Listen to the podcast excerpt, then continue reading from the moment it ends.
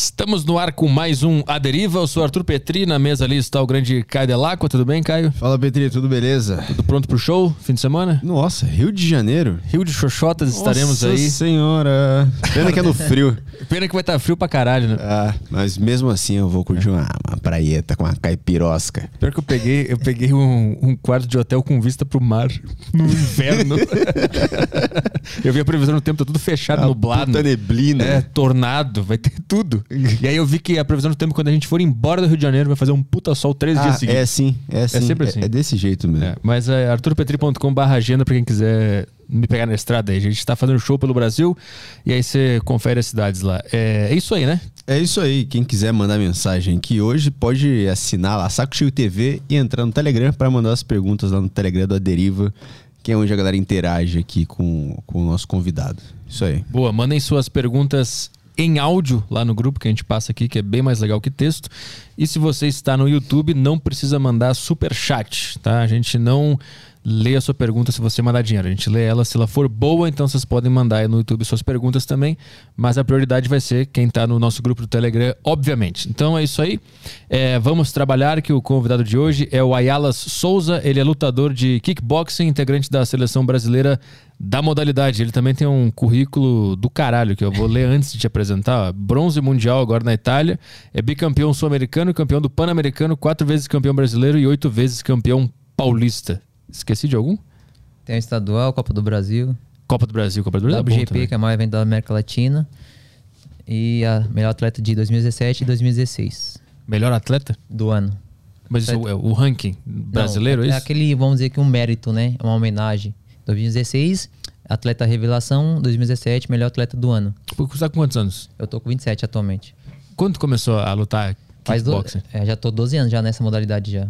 E por que, que tu kickboxing especificamente? Porque tu luta outras artes também, né? Mas o Não, tu- ainda não fui pro MMA. Mas, Mas- é minha meta agora, futuramente, pro MMA. Mas por que, que tu escolheu o kickboxing pra se especializar? Porque eu sofria muito bullying na escola. Então, na época, eu conheci primeiro o Muay Thai, que era que o professor Chiquinho dava aula. Aí eu conheci o Muay Thai, aí fiz umas aulas de Muay Thai. Aí eu fui pro kickbox depois. É, eu achei, achei mais versátil, eu gostei mais da dinâmica do kickbox. Qual a diferença? Muay Thai também é de chute Só também, que Muay isso, Thai, né? Só que não usa o, aquela famosa, o famoso clinch, né? Que Ah, tá. segura pra dar joelhada e não, não pode cotovelada. No kickbox não pode cotovelada. É só perna mesmo. Perna e mão. A, a mão à vontade. O joelho Hum. pode dar um joelho é, solto. Como assim um joelho solto? Solto é sem fazer aquele clinch ficar toda hora.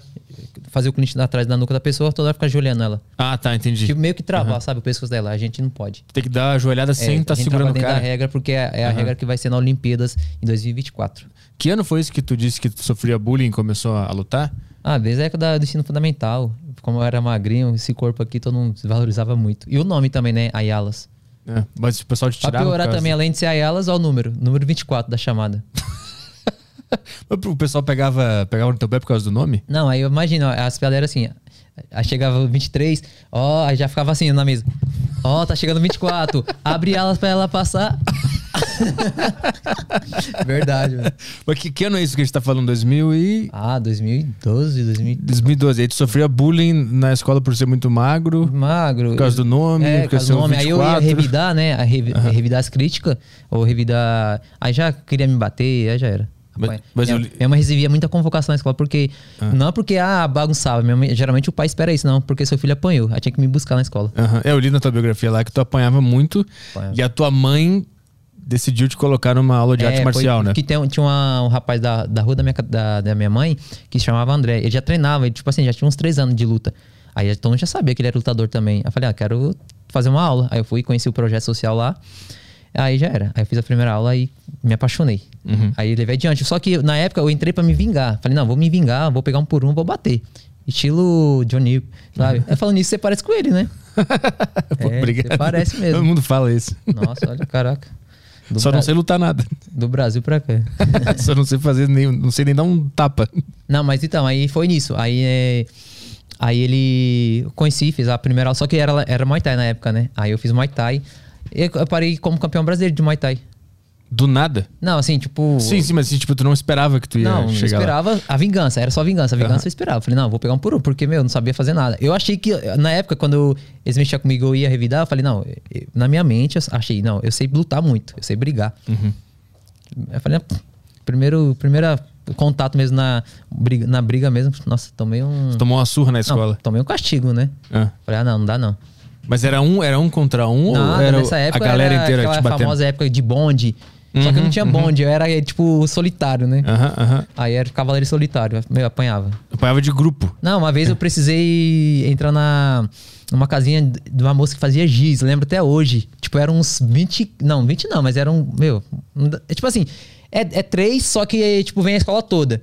Só que aqueles, vai, vai, vai, joga, fica aquelas agitando. Aham. Nossa, eu entrei na casinha de giz, se não fosse a mulher do giz lá me, pra me salvar. Os caras estavam te perseguindo, tu saiu correndo. Pra quem é da- das antigas sabe que isso é verdade, meu, que eu tô falando. Nossa, lembra que até hoje. Aí chegou a viatura, aí a viatura apartou a briga. Mas então, aí um dia tu chegou em Não casa. era nem briga, né? Era um massacre, né? Sim, era um espancamento, né? Mas aí um dia tu chegou em casa todo machucado, né? E, a- e a, Foi- e a não, tua mãe viu aí- isso. Não, beleza, não foi nem isso. Aí teve um- uma, uma vez que. Isso daí acontece, é, frequentemente, frequentemente. Aí uma- eu tava em comprar pão. Você vê, meu, que eu ia comprar pão. Tinha um moleque que já não gostava de mim na escola também. Aí era 11 horas isso daí. Ele me viu, olhou pra minha cara, tipo, já veio pra cima de mim, começou a me bater já. Aí começou a me bater. Aí eu falei, aí eu apanhei. Meu, apanhei, aí já cheguei em casa já. eu vi- minha mãe falava assim, né? Que é lema de mãe, né? Eu- Falava assim, é, se apanhar na rua, vai apanhar em casa. Chegou em casa, apanhei também. Só que apanhei, mas à noite ela me colocou na luta. Pelo menos eu apanhei, né? Pra ela cumprir a palavra dela.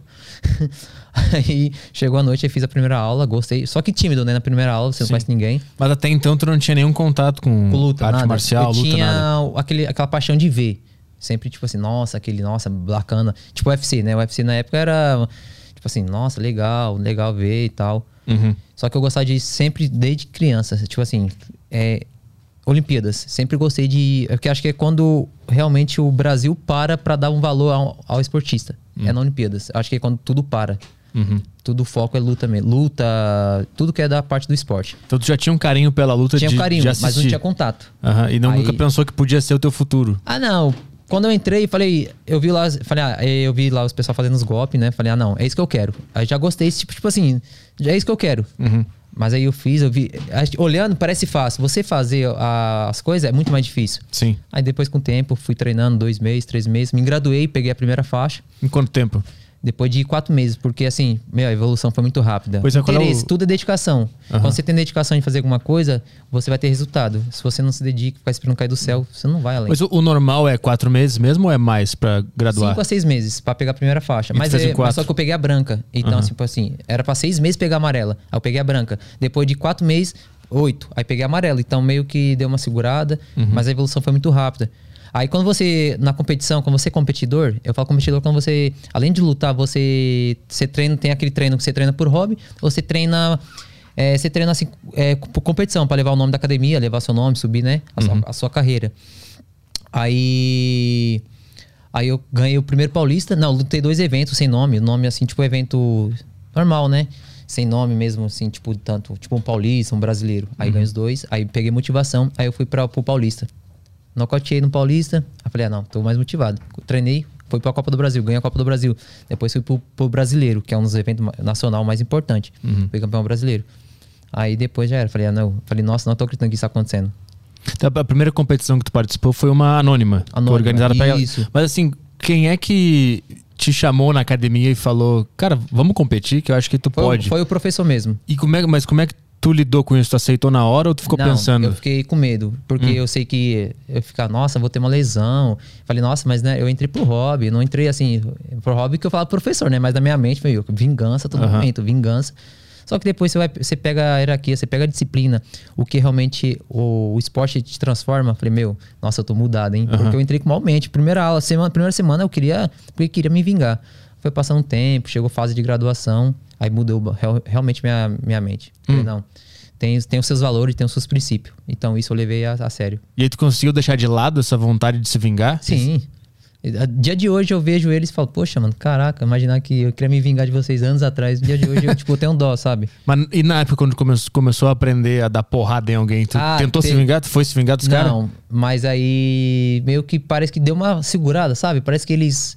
Não que eles ficaram com receio, mas parece que também tinha as piadas, mas não tinha a agressão. Piada, beleza, eu já tinha aquele autocontrole, porque na luta você tem esse valor, o autocontrole. Então, eu falo, caraca, tinha as piadas, mas não tinha o contato de vir pra cima como batia toda hora. Falei, caraca, realmente o negócio funciona.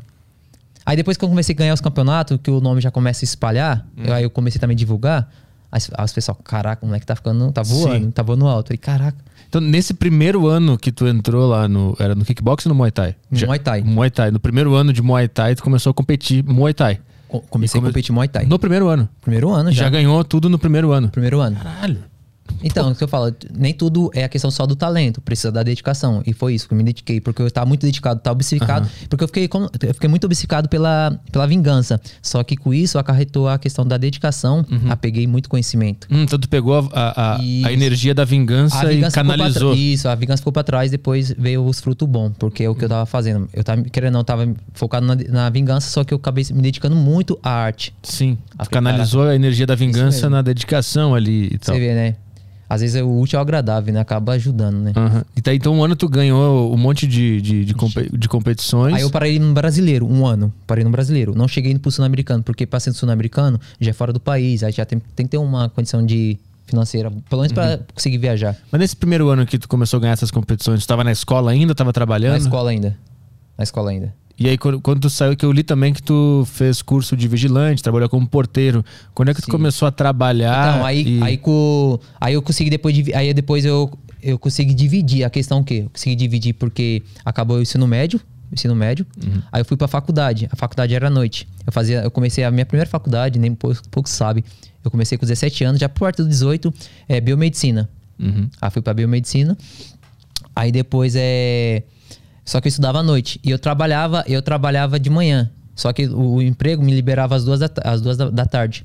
Aí então, entre três e quatro e meia da tarde, eu conseguia treinar no projeto. Aí, aí eu tinha que mudar, mudou muita coisa. Então é tipo assim, de manhã serviço, à tarde treinava e à noite faculdade.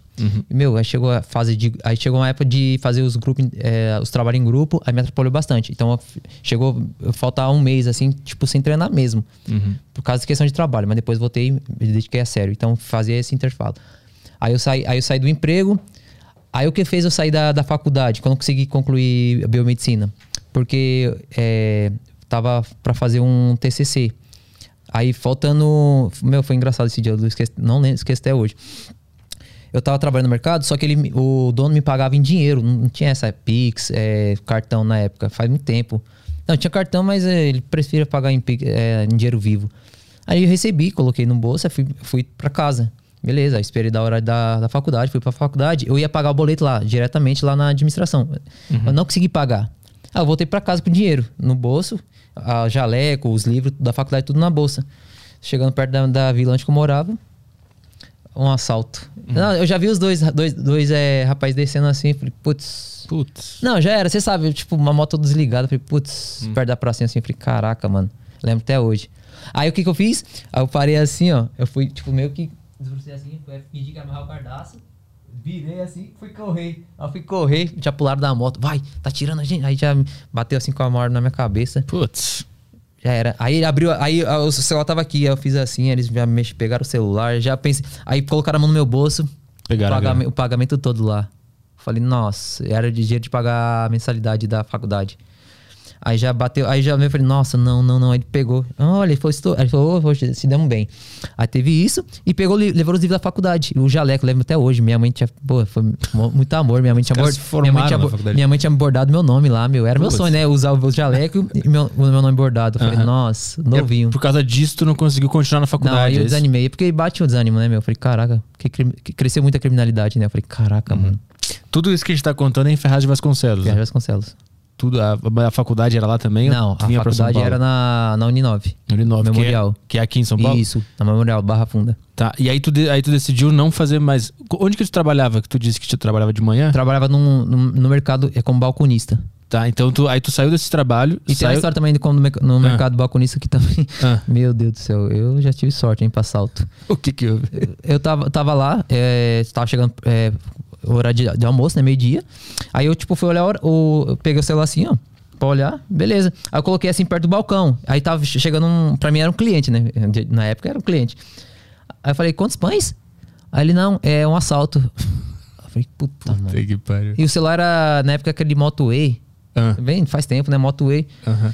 Aí ele, ele falou, cadê seu celular? Aí eu falei, não tem celular, não sei o quê. Aí ele viu em cima do balcão, ele deu a volta assim, aí pegou meu celular, aí mandou deitar no chão, aí deitei no chão, aí o dono lá, que era o dono do, do mercado, ele aí deu uma coronhada nele, pegou uma Red Bull e uma caixa de leite também. Hum. Ah, pelo menos ele acha que deve, o leite era pro filho dele, eu acho. E o Red Bull era pra ele. É, o Red Bull acho que era pra fazer Outra uma dose. salsa. Não, uma dose. Como é que é?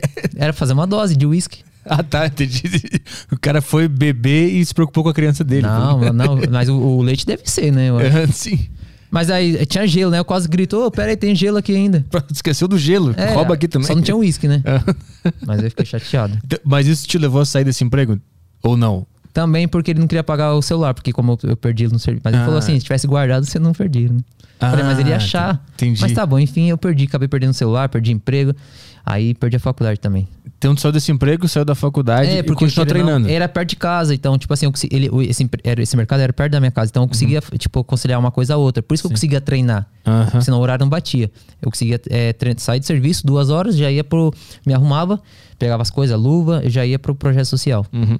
Mas aí então tu te viu num momento que tu estava sem esse emprego, sem a faculdade, só com o treino. Isso, aí A- meu tio trabalhava de predeiro mesmo, em uma obra. Aham. Aí ele, só que ele era o mestre da obra. Então, quando você é mestre, você pode contratar meio que uns ajudantes. Aí eu comecei a é, ajudar ele como servente de predeiro. Hum.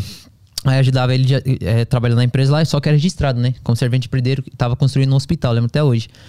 Aí, tipo, fazendo o serviço certinho. E nessa época eu já tinha um curso de vigilante. Eu já tinha um curso de vigilante, porque quando nesse, nessa entre- essa fase de eu não ter começado a faculdade, eu, eu- minha mãe pagou pra mim um curso de vigilante, que é 15 dias, 20 dias. Então eu consegui fazer esse. esse inter... Falei, mãe, é só vontade de, de aprender a dar, tiro. Era essa, era essa a vontade. Aham. Não era nem pelo curso em si, era a vontade de dar. Sempre gostei, né? Aí ela. Aí eu- ela pagou o curso pra mim, parcelou em várias vezes lá. Lembro até hoje. Eu assim, falei, nossa. Falei, espero, ela falou, espero que você é, faça, é, trabalhe na área, né? Falei, vou fazer sim, mas vou trabalhar na área. Era na área, só pra dar, dar tiro mesmo. Aprender a atirar. Aprender a tirar mesmo questão, porque, tipo, questão de hobby, que eu gosto, né? Aham. Aí. Aí eu falei, caraca, mano. Aí aconteceu isso daí. Aí eu falei, putz. Aí eu conheci, aí eu fiz esse curso, aí na, na- lá no serviço, lá meu tio falou com. Na época era o engenheiro, né, da obra. O engenheiro falou assim: ah, a gente tá precisando de um porteiro. Meio que segurança, né? Eu tinha um curso, é, Hum. recém-formado assim no curso. Aí deu tudo certo. Aí ele me colocou lá na, na portaria. Do hospital. Não, ainda não era um, um hospital. Era assim, pro hospital, mas não era o hospital já pronto. Era meio que Portaria da obra. da isso. obra. Entendi, isso, entendi. Isso aqui. Eu é que eu tenho até hoje essa imagem eu lá eh, com, a caderneta assinando. Quanto tempo tu ficou na obra, trabalhando como auxiliar ali? Sete meses. E como é que era a rotina? Porque esse trabalho deve É, ser mas eu saí dos outros, né? cansativo. Mas é, o- acho que o trabalho de pedreiro é mais cansativo do que o do mercado.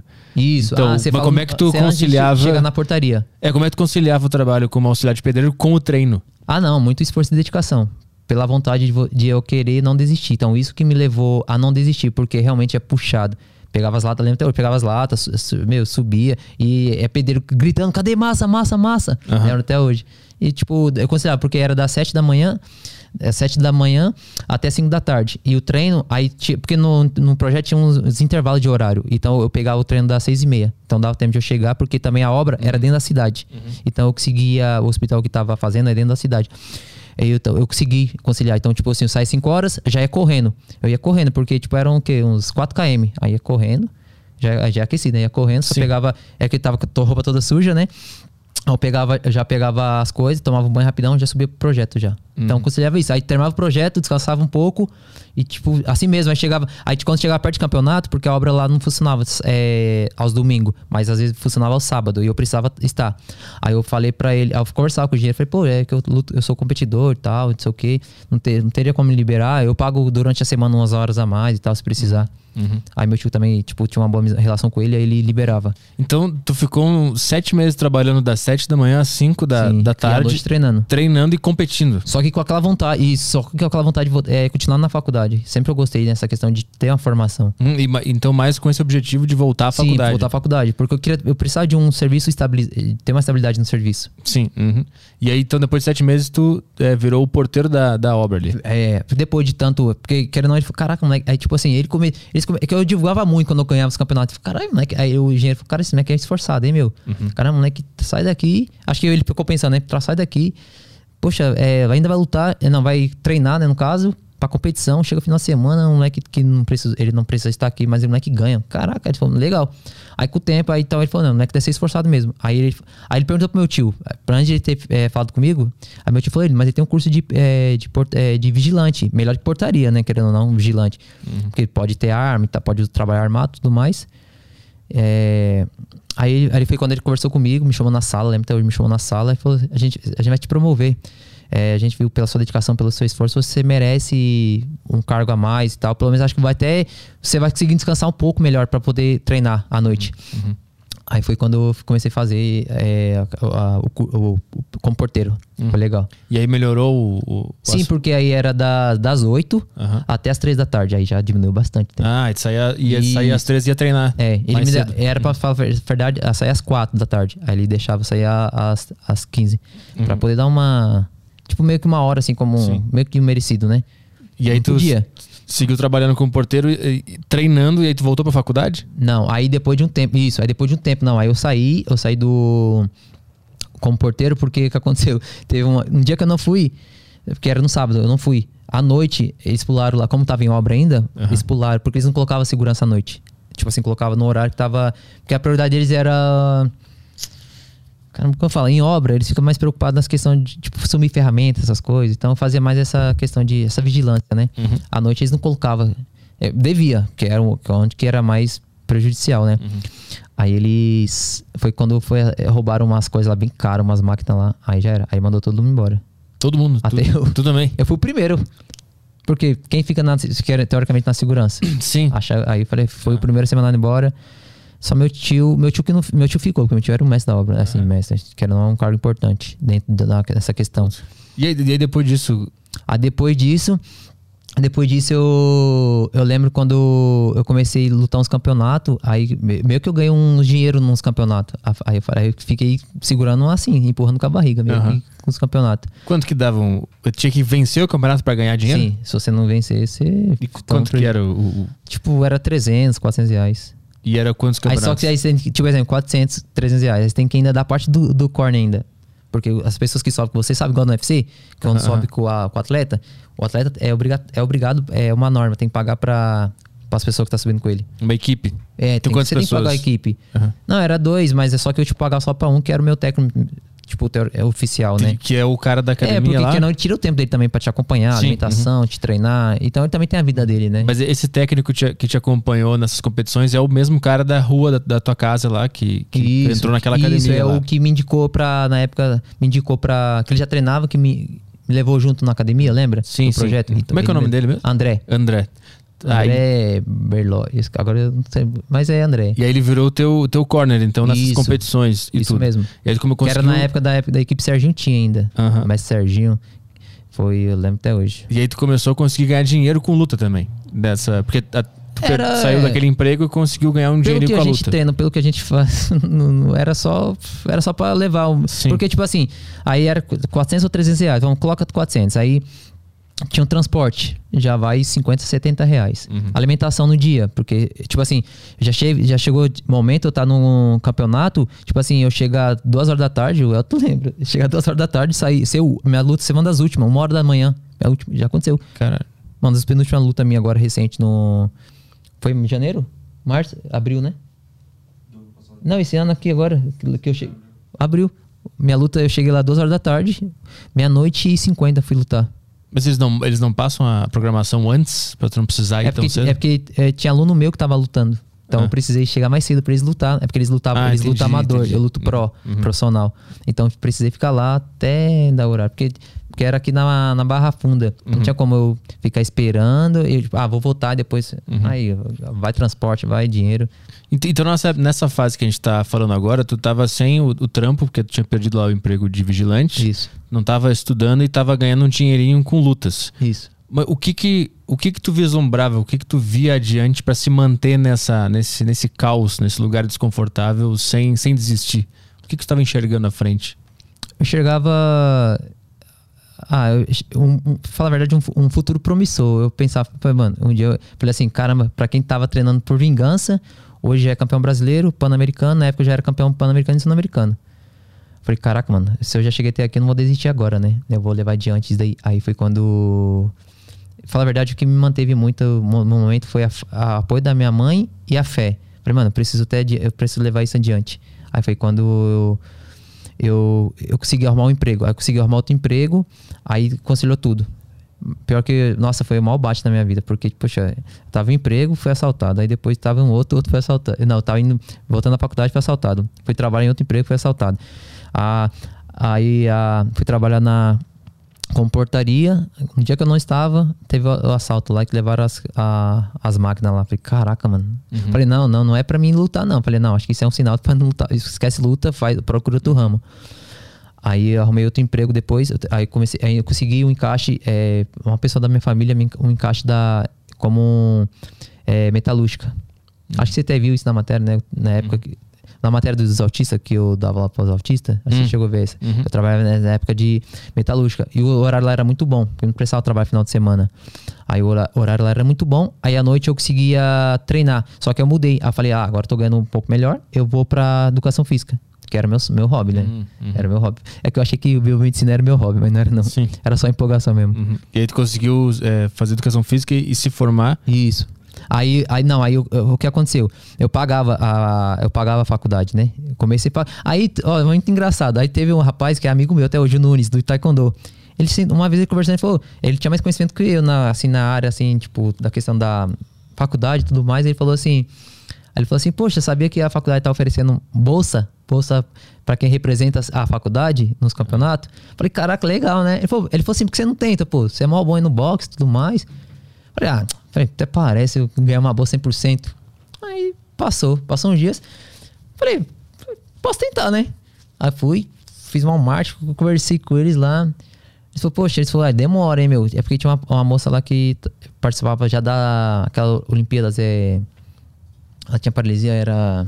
A Paralimpíada? Isso, ela já uhum. participava, só que a bolsa dela não, não, não tinha saído ainda. Uhum. Aí eu tentei, eu, eu, tentei, falei, ah, vou tentar, né? Aí mandei tudo lá, mandei os documentos que precisava, né? Que eu já era atleta mesmo, federado e tudo mais. Aí eu mandei. Aí o que aconteceu? Aí eu fui lutar o Pan-Americano. Nessa fase foi quando eu ia lutar o Pan-Americano. Se eu ganhasse o Pan-Americano nessa fase, eu ia, disputar, eu ia disputar o Mundial na Polônia. Lembro até hoje. Tentei essa matéria, eu tentei essa matéria no Google. Se você colocar isso, vai pra, eu com o cinturão assim, no site da faculdade. Aí eu ia disputar o Mundial na Polônia, se eu ganhasse o Pan-Americano, né? Aí eu falei, joguei essa, falei, poxa, mas eu, se eu ganhar lá, vou levar o nome da faculdade lá pra, pra Polônia, né? Aí eles, eles acharam muito interessante essa questão. Eles viram que eu tinha muito título já na época. Aí passou, tipo assim, passou questão de um mês. Eu continuando pagando mensalidade normal, estudando, mal dedicado. Aí, aí elas estão te chamando lá na secretaria. Falei, puxa, nossa, quer ver? Fiz alguma coisa de errado? Acho que, não sei, o boleto não foi, não constou lá. Aí beleza. Eu fui lá. Ah, o diretor, o diretor tá te chamando lá em cima. Falei, poxa, e não passava pela minha cabeça, assim, passou. Falei, mas acho que não foi aprovado, acho que eles já falaram que foi negado, né? Uhum. Falei, ah, mas tá sendo discreto, não mandou nem um e-mail falando que você não foi. Falei, ah, nossa, que chique, né? Ele chega, chama na sala. Chegou lá, elas, é, a gente vem te falar, trazer uma notícia muito boa. A sua bolsa 100% saiu. Nossa, já comecei, nossa, eu agradeci muito, fiquei muito feliz, muito feliz. Fui nem, nem fui estudar depois, eu fui embora. Uhum. Fiquei, tava muito feliz. Falei, não, não acredito, não é que não dava pra estudar. Falei, nossa, tá muito feliz. Aí, aí começou a faculdade, Aí acabou.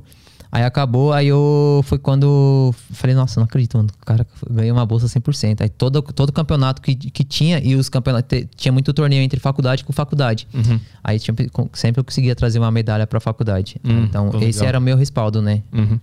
Mas esse, e o, e o Mundial da Polônia? Ah, não, rolou? Não, não, não, rolou, porque eu perdi o Pan-Americano. Ah, o Pan-Americano esse foi onde?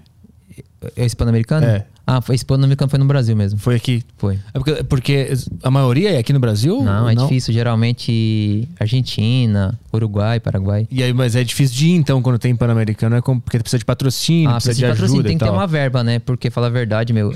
Quero não, eu não tenho um Bolsa Atleta. O Bolsa Atleta é aquele que todo atleta ganha todo mês pelo governo. Eu não tenho ainda. Uhum. É, eu não tenho, então dá muito trabalho para mim conseguir, tipo, para competições internacionais. Qual foi a primeira vez que tu foi competir fora do Brasil? Foi na Itália. Foi esse Mundial agora. Foi.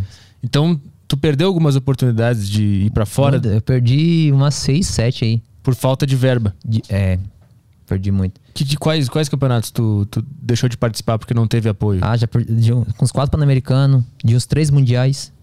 Porque mundiais, meu, é porque eu, tipo, já ganhei outras seletivas já, né? Aham. Porque só tem um Pan-Americano que te, te classifica para o Mundial. Tem outros campeonatos que te pode te levar a isso.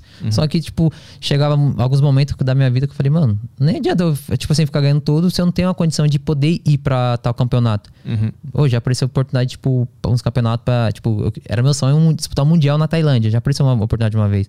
Mas não tinha condição de ir pra lá. Porque a Tailândia é o berço do Muay Thai. Só que lá, tipo, você pega muito conhecimento. O conhecimento é muito bom, que é uma coisa que ninguém tira de você.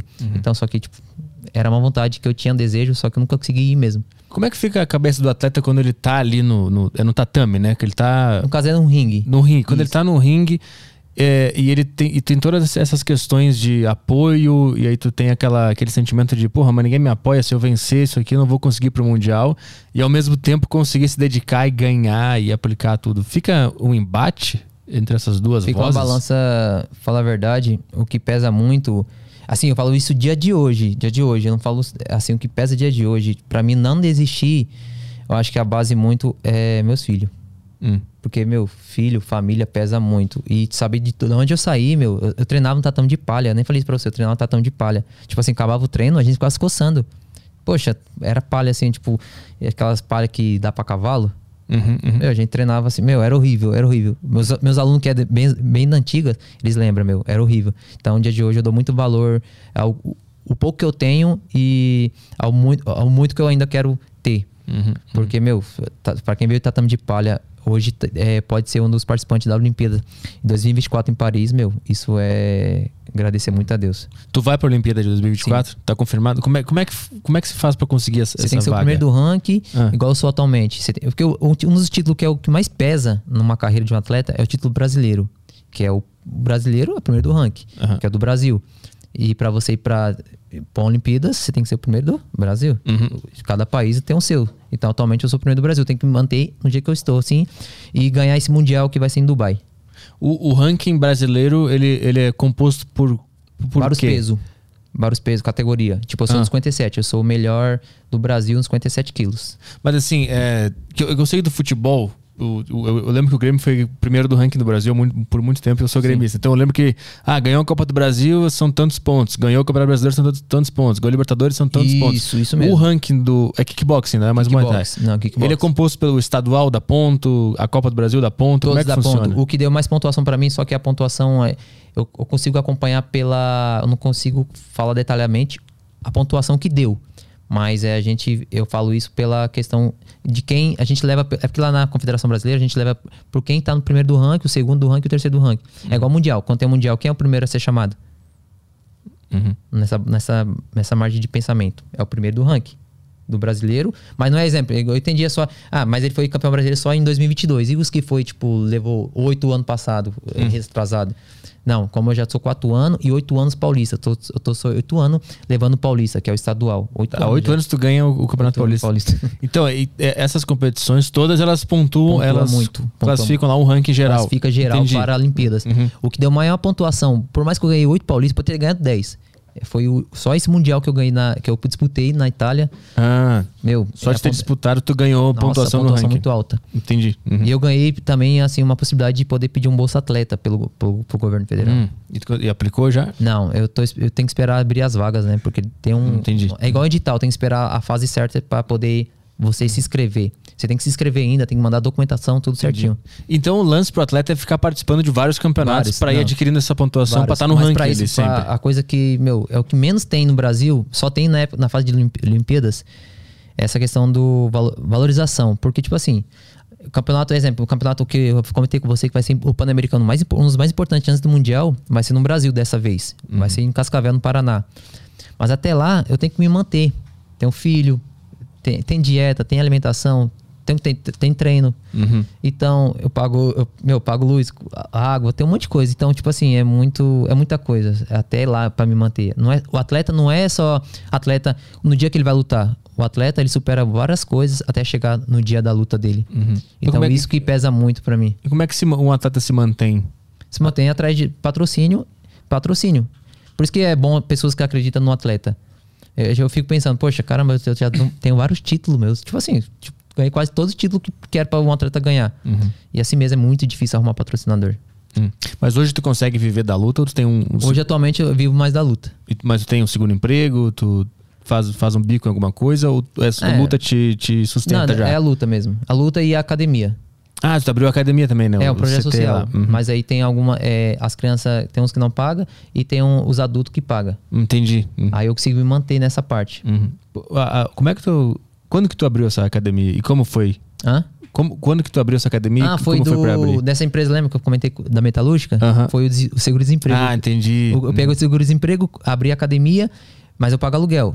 É, só falo assim, eu peguei o ponto, né? Aluga, Uhum. e, e consegui comprar os tatame. Foi, nossa, foi, acho que foi um dia que eu mais chorei, porque pra quem treinava tatame de palha, não era nem tatame, né? Não pode nem falar que era tatame, né? Mas Uhum. era palha. Consegui hoje comprar um tatame.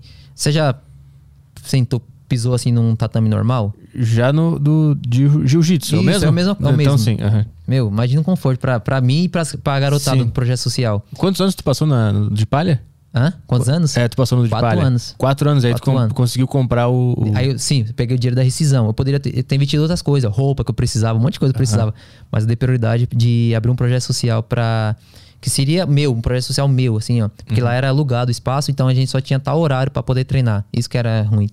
Aí eu, tipo, falei assim: não, comprar, vou alugar um ponto. Eu tinha muito medo de abrir um, um espaço mesmo.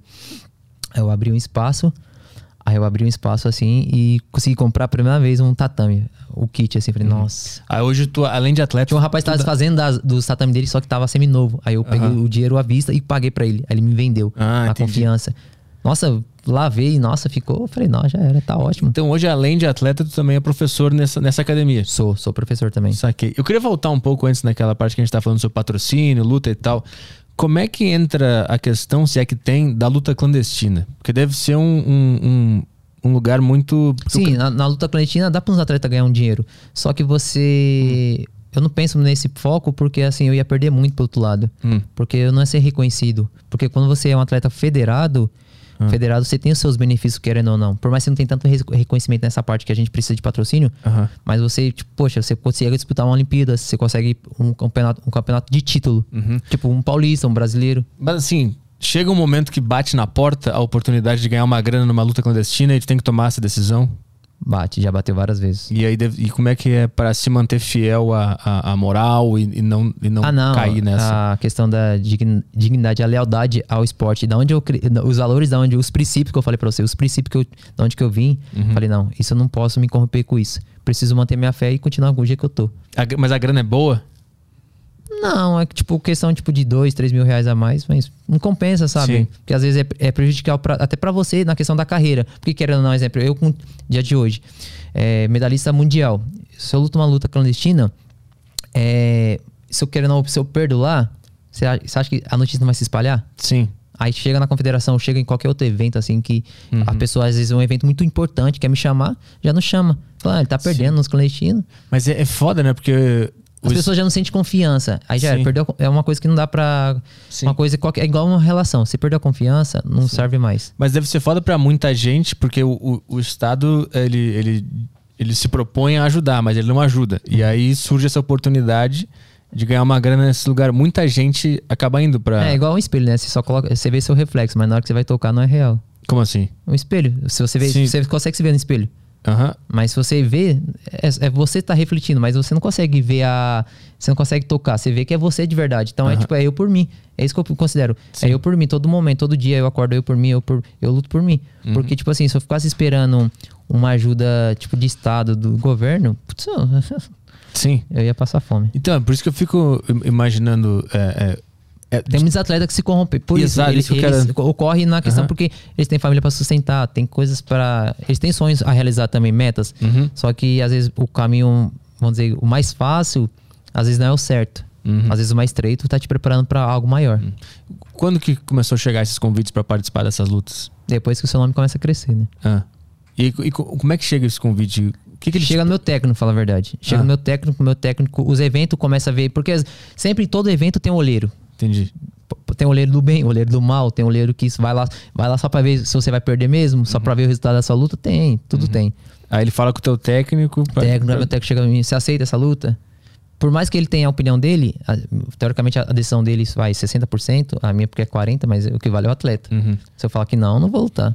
Uma coisa, fora. qu- Quais são os perigos da luta clandestina? É porque não tem estrutura, porque Lesão, não tem médico. Lesão, porque pelo menos uma federada, queira ou não, você tem o respaldo de um. Um respaldo, tipo assim, de um médico, tipo, Uhum. de. Você pode até passar pelo SUS. Hum, entendi. Pelo, pelo federado, sim. Na clandestina, cada um por si. É porque você apresenta atestado. Atestado, você apresenta tudo. Ah. Na clandestina, não, é sangue por sangue mesmo. Sim. Parece aquele lá, cão de briga, sabe? Aham, Solta a coleira, pega. Aí tu- se, se tu te lesionar ou até desmaiar, ou sei lá, Não. ter um já problema, é, não, contigo. Pro hospital você vai. Isso é certeza. Mas só que a qualidade de atendimento Sim. e tudo mais não vai ser Uhum. tudo prejudicial pro atleta também, né? Qual, qual foi o primeiro Pan-Americano que tu participou? O primeiro Pan-Americano É. foi em 2017. 2017, e aí tu, esse tu ganhou Ganhei. e classificou pro Mundial da Itália, é isso? Ah, é isso. E aí tu. Só que aí, só que aí Ah. demorou. Aí, só que demorou. Aí o que aconteceu? Aí começou a pandemia. Quando eu, tipo, ia ter a viagem, começou a pandemia e travou tudo. Ficamos, ficamos dois, dois anos sem lutar. Uhum. Tipo, só treinando. Nada de luta, nada de campeonato. Hum, Começou no começo de 2019, né? Pandemia. 2020. 20. É. Final, é, pra então, aí parou tudo. O Pan-Americano, mas tu ganhou o Pan-Americano 2017 e o Mundial ia ser em que ano?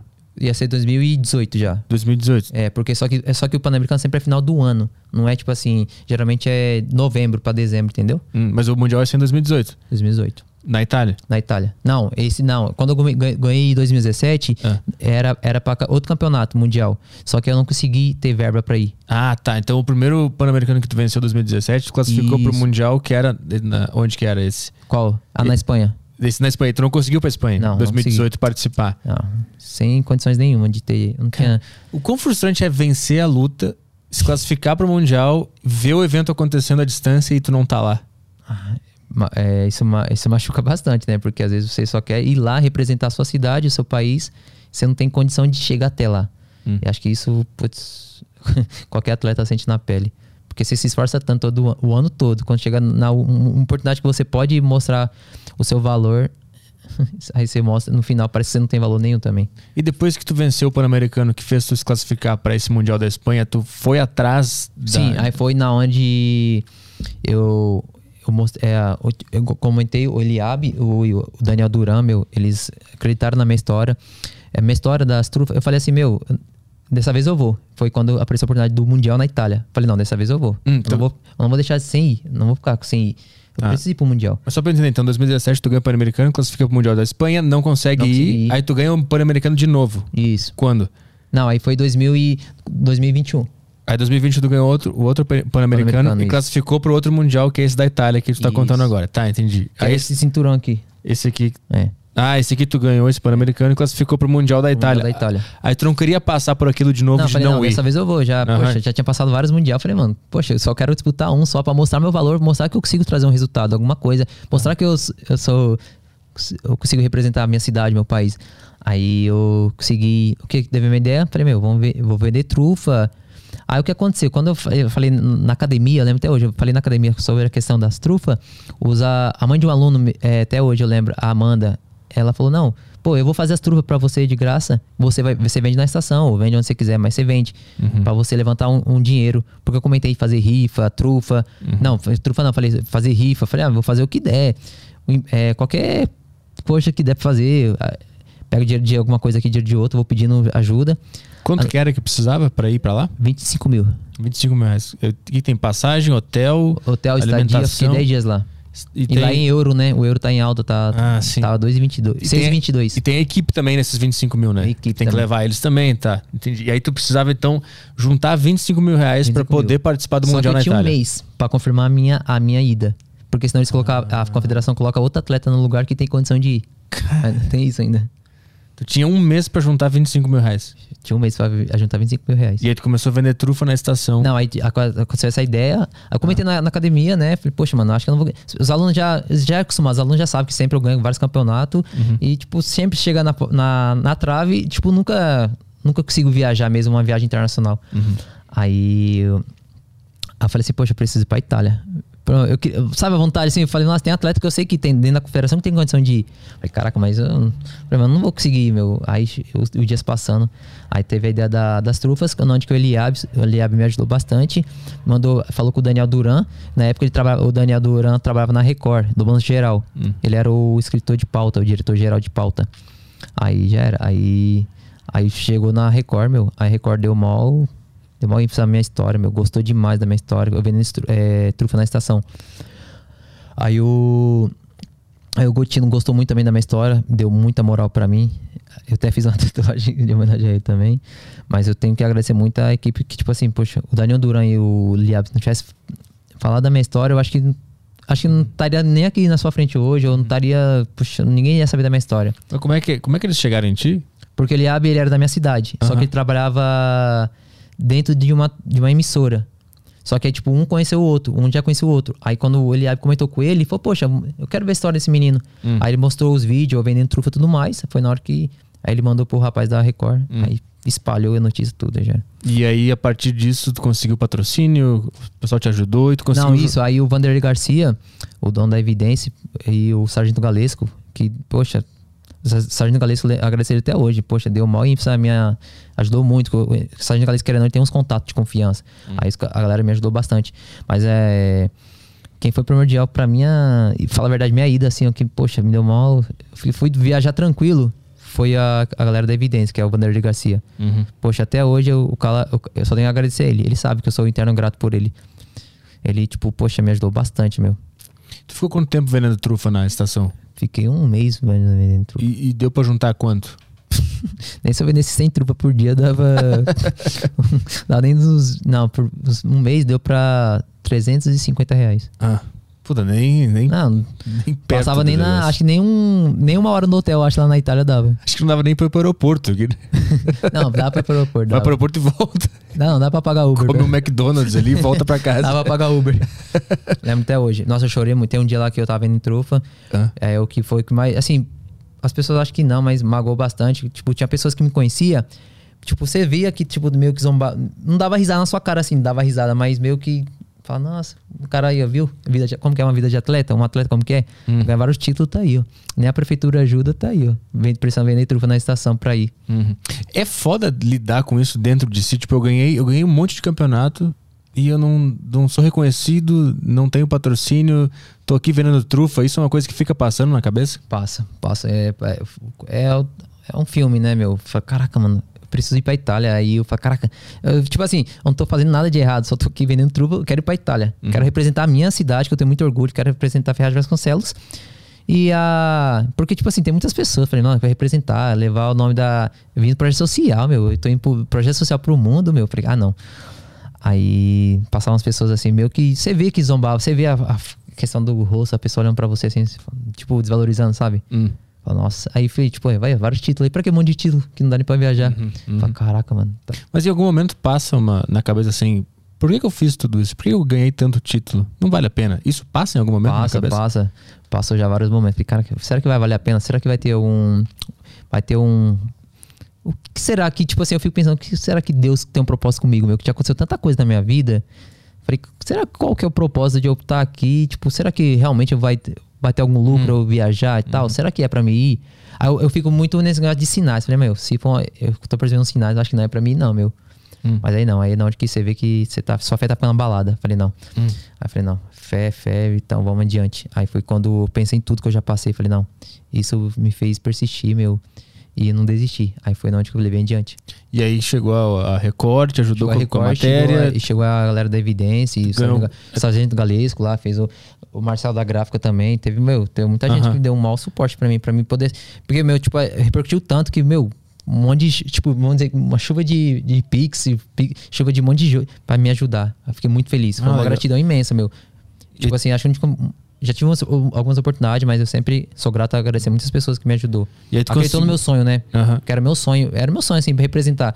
Meu sonho não é. Podia ser qualquer país, podia ser aqui na Argentina, aqui uhum. do lado, podia ser dentro do Brasil mundial. Uhum. É assim, eu, eu, me senti orgulhoso como atleta, poder representar, assim, eu levar o nome. Falar, meu, tô aqui não por mim. Por todos os brasileiros que sofrem diariamente por tantas coisas. Eu tô aqui representando vocês. Isso que era o meu sonho. Quanto tempo faltando pra essa inscrição tu conseguiu juntar o dinheiro? Faltava 15 dias. 15 dias 15 pra dias. terminar o prazo, tu conseguiu juntar os 25 Consegui- mil consegui. ou foi até mais não, que aí isso? consegui, não, aí eu consegui juntar os 10 mil que era da passagem. Aham. Porque, tipo, eu tinha, eu tinha que garantir a passagem. Porque eles falaram, ah, já tem passagem, pelo menos. E você vai. Assim. Só- Agora, eu vou, agora, se você vai pagar hotel ou não, vai ficar lá na rua vendendo trufa também. Aham. Entendi. Então tu pegou 10 mil das Sai do Brasil passagens. pra vender trufa na Itália, mano. Por exemplo, em euro, Ganhei, né? né? É, tá bom, né? Então os 10 mil da passagem pra ti, pra tua equipe? Isso. E aí, mas ainda não, tinha dinheiro. era- não é, esses 25 mil era só pra mim, não tinha nada de equipe, não. Ah, Cada um precisou pagar, o- é, arrumar o seu. mas isso tudo com ajuda de patrocínio? Tudo ajuda de patrocínio. Mas assim, tu conseguiu a, a grana necessária pra levar todo mundo com os patrocínios ou, ou ainda teve que fazer um corre por conta Sim, própria? aí ainda o, a- a- o, o Garcia da Evidência, tipo, ele deu maior suporte pra mim. Ainda consegui ajudar meu, meu técnico ainda com umas coisas ainda. Uniforme. Uniforme da seleção brasileira a gente pegou, precisou pagar. Que é esse uniforme oficial, né, da seleção brasileira. Mas não é confederado, não é do. Só que a gente paga. É, a realidade é outra. Cara, eu pensei que pelo menos o uniforme eles davam. É. Pelo menos isso. Cara, e aí então tu foi com quem pra lá, pra Itália? Fui com o meu técnico e fui com outros atletas da delegação, só que de outro estado. Entendi. Mesma delegação, só que outro estado. E quando é que entra a história do, do assalto? Do assalto, aí daí foi bem antes. É que a gente, Foi antes do. É que a gente comentou das, das trufas, mas foi quando. Foi em junho, foi quando eu fui disputar o. Mas não em junho, foi em junho de 2000. e- Quatro anos? Faz 2018. Isso, 2018. Foi quando. Ah, foi antes do Mundial, antes do, Foi isso, foi- do Pan-Americano. Foi antes do Pan-Americano. Foi antes do Sul-Americano, porque foi quando eu fui disputar o, o, o brasileiro no, Pana- no Paraná. Ah, Aí, aí fui disputar o brasileiro no Paraná. Eu tava. Eu gosto, amo, amo andar de moto. Eu tava passando de moto assim, perto de uma via mesmo, né? A gente, tipo, só sabe quando a noite tá uma noite agradável? Poxa, de boa, assim, era no sabadão, lembro até hoje, umas 9 horas da noite. De boa, tranquilo, passando. Aí passou dois. Não sei nem como pode falar, né? Dois miliantes, dois suspeitos, né? Acho que é suspeito tem que falar, né? É. Dois suspeitos passando. dois cidadãos Dois cidadãos do bem. ah, é vítima da sociedade, dois, duas, vítimas, duas vítimas da sociedade estavam passando do meu lado. Dois aí, anjinhos. Aí eles deu o cotorno, né? Voltou. Gente, é, com muito, é, muito, eles foram muito gentil comigo. Falou, por favor, desce da moto. A gente precisa levar sua moto. Sabe? Fazer uma vistoria. Acho que foi assim, né? Meio assim. né? É. Eu só quero dar uma olhada se tá tudo Não, bem aí. As vítimas da sociedade falam assim com a gente, né? Assim. Por favor, leva. é, a gente precisa levar sua moto. Vamos levar pro Lava Rápido, algo assim. então, aí, aí já chegaram abordando. Vai, vai, perdeu, perdeu, perdeu. É, aí já começou a apontar arma pra mim já. Eu lembro até hoje, era um, um 38, apon- começou a apontar a arma pra mim. Aí já só com uma arma ele apontando com uma, já, a outra colocou uma no, no guidão da moto, já querendo travar mesmo pra eu parar. Porque eu tava, eu continuei, ele foi, eles foram falando, acho que foi uns 100 ou 200 metros assim, falando e tipo, tipo meio que parecia que a gente tava conversando, sabe? E foi indo. Ele querendo que eu parasse a moto, eu falei, não, não, não. Eu, parece um filme na sua cabeça. Falei, caraca, será, que- eu vou. Chega, tipo, você, será que chegou o meu momento de morrer? Pensei nisso. E outro ponto, falei, será que é de verdade a arma? Eu falei assim, caraca, e se eu reagir? Eu falei assim, nossa, aí, eu, aí eu- o que pesou? Eu falei, nossa, a moto tá sem seguro. Eu falei, nossa, se levar essa moto vai dar um trabalho. Aí foi quando. eu- tipo assim, eu, tipo, eu já treinava luta, óbvio, né? Eu já ia pro brasileiro. Aí a arma tava aqui. Eu fui tentar jogar com minha mão é, direita, pegar na mão esquerda dele a arma pra travar o cano, pra puxar. Eu errei. Ela escapou assim. Aí foi quando ele, pô, deu o primeiro, meio, vamos ver, o primeiro foi meio que acidental, pô, aí disparou, aí pegou na moto assim. Aí o segundo ele já deu no joelho, puf, aí pegou no joelho. Putz. Aí já começou a sangrar já. Aí já joguei a moto pra cima dele já. Até aqui, ó.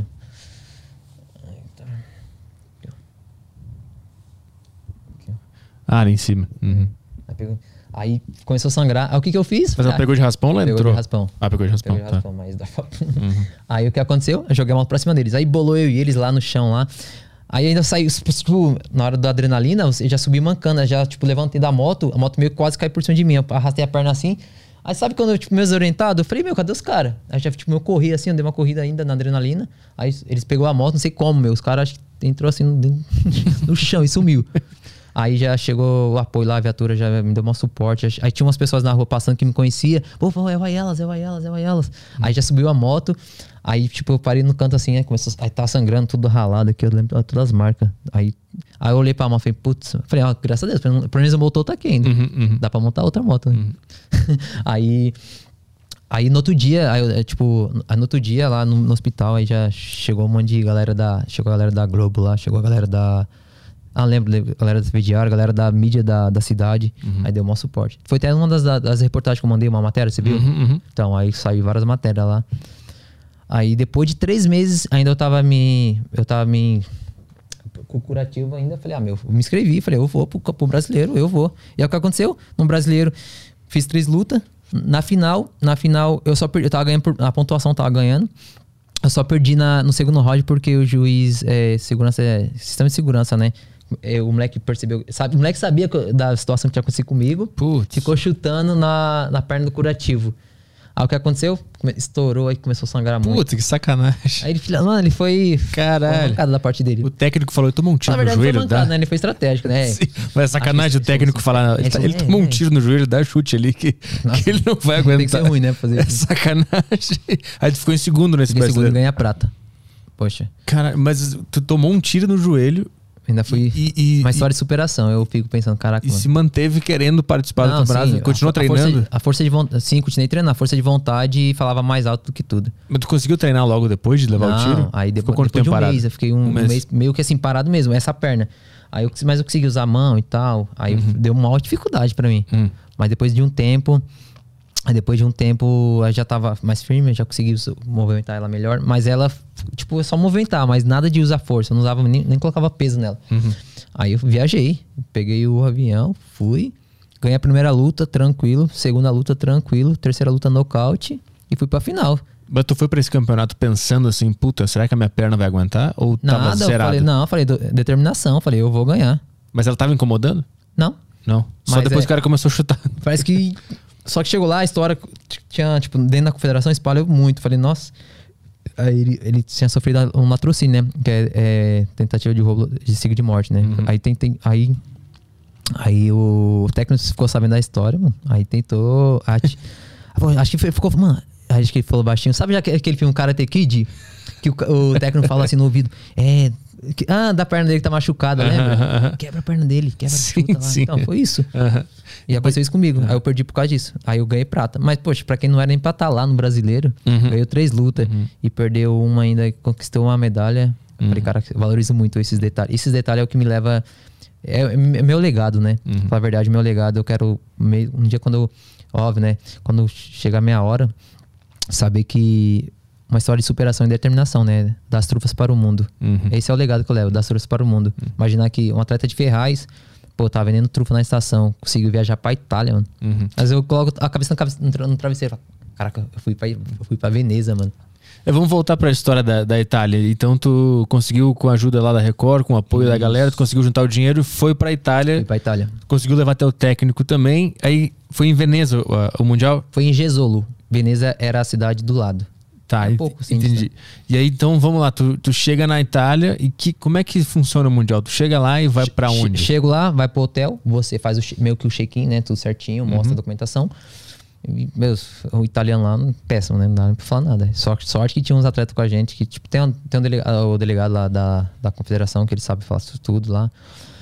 Interprete, né, da gente. Aí ele resolveu, resolveu, o passaporte aqui, aqui, cada um vai pro seu quarto. Hum. Aí descansa um dia, aí depois, no outro dia já tem a pesagem oficial, pra ver se você tá no peso. Mesmo você indo daqui pra lá, se você não estiver no peso, você não luta. Ah, tem mais essa, né? Tem toda a Tem a detalhe- nutrição em volta Fala a da... verdade, isso é a coisa mais importante de qualquer coisa. Igual aconteceu a situação recentemente com o Charlie do Bronx no UFC. Hum, que por, causa, por causa de 200 gramas, ele não pôde, ele perdeu o cinturão.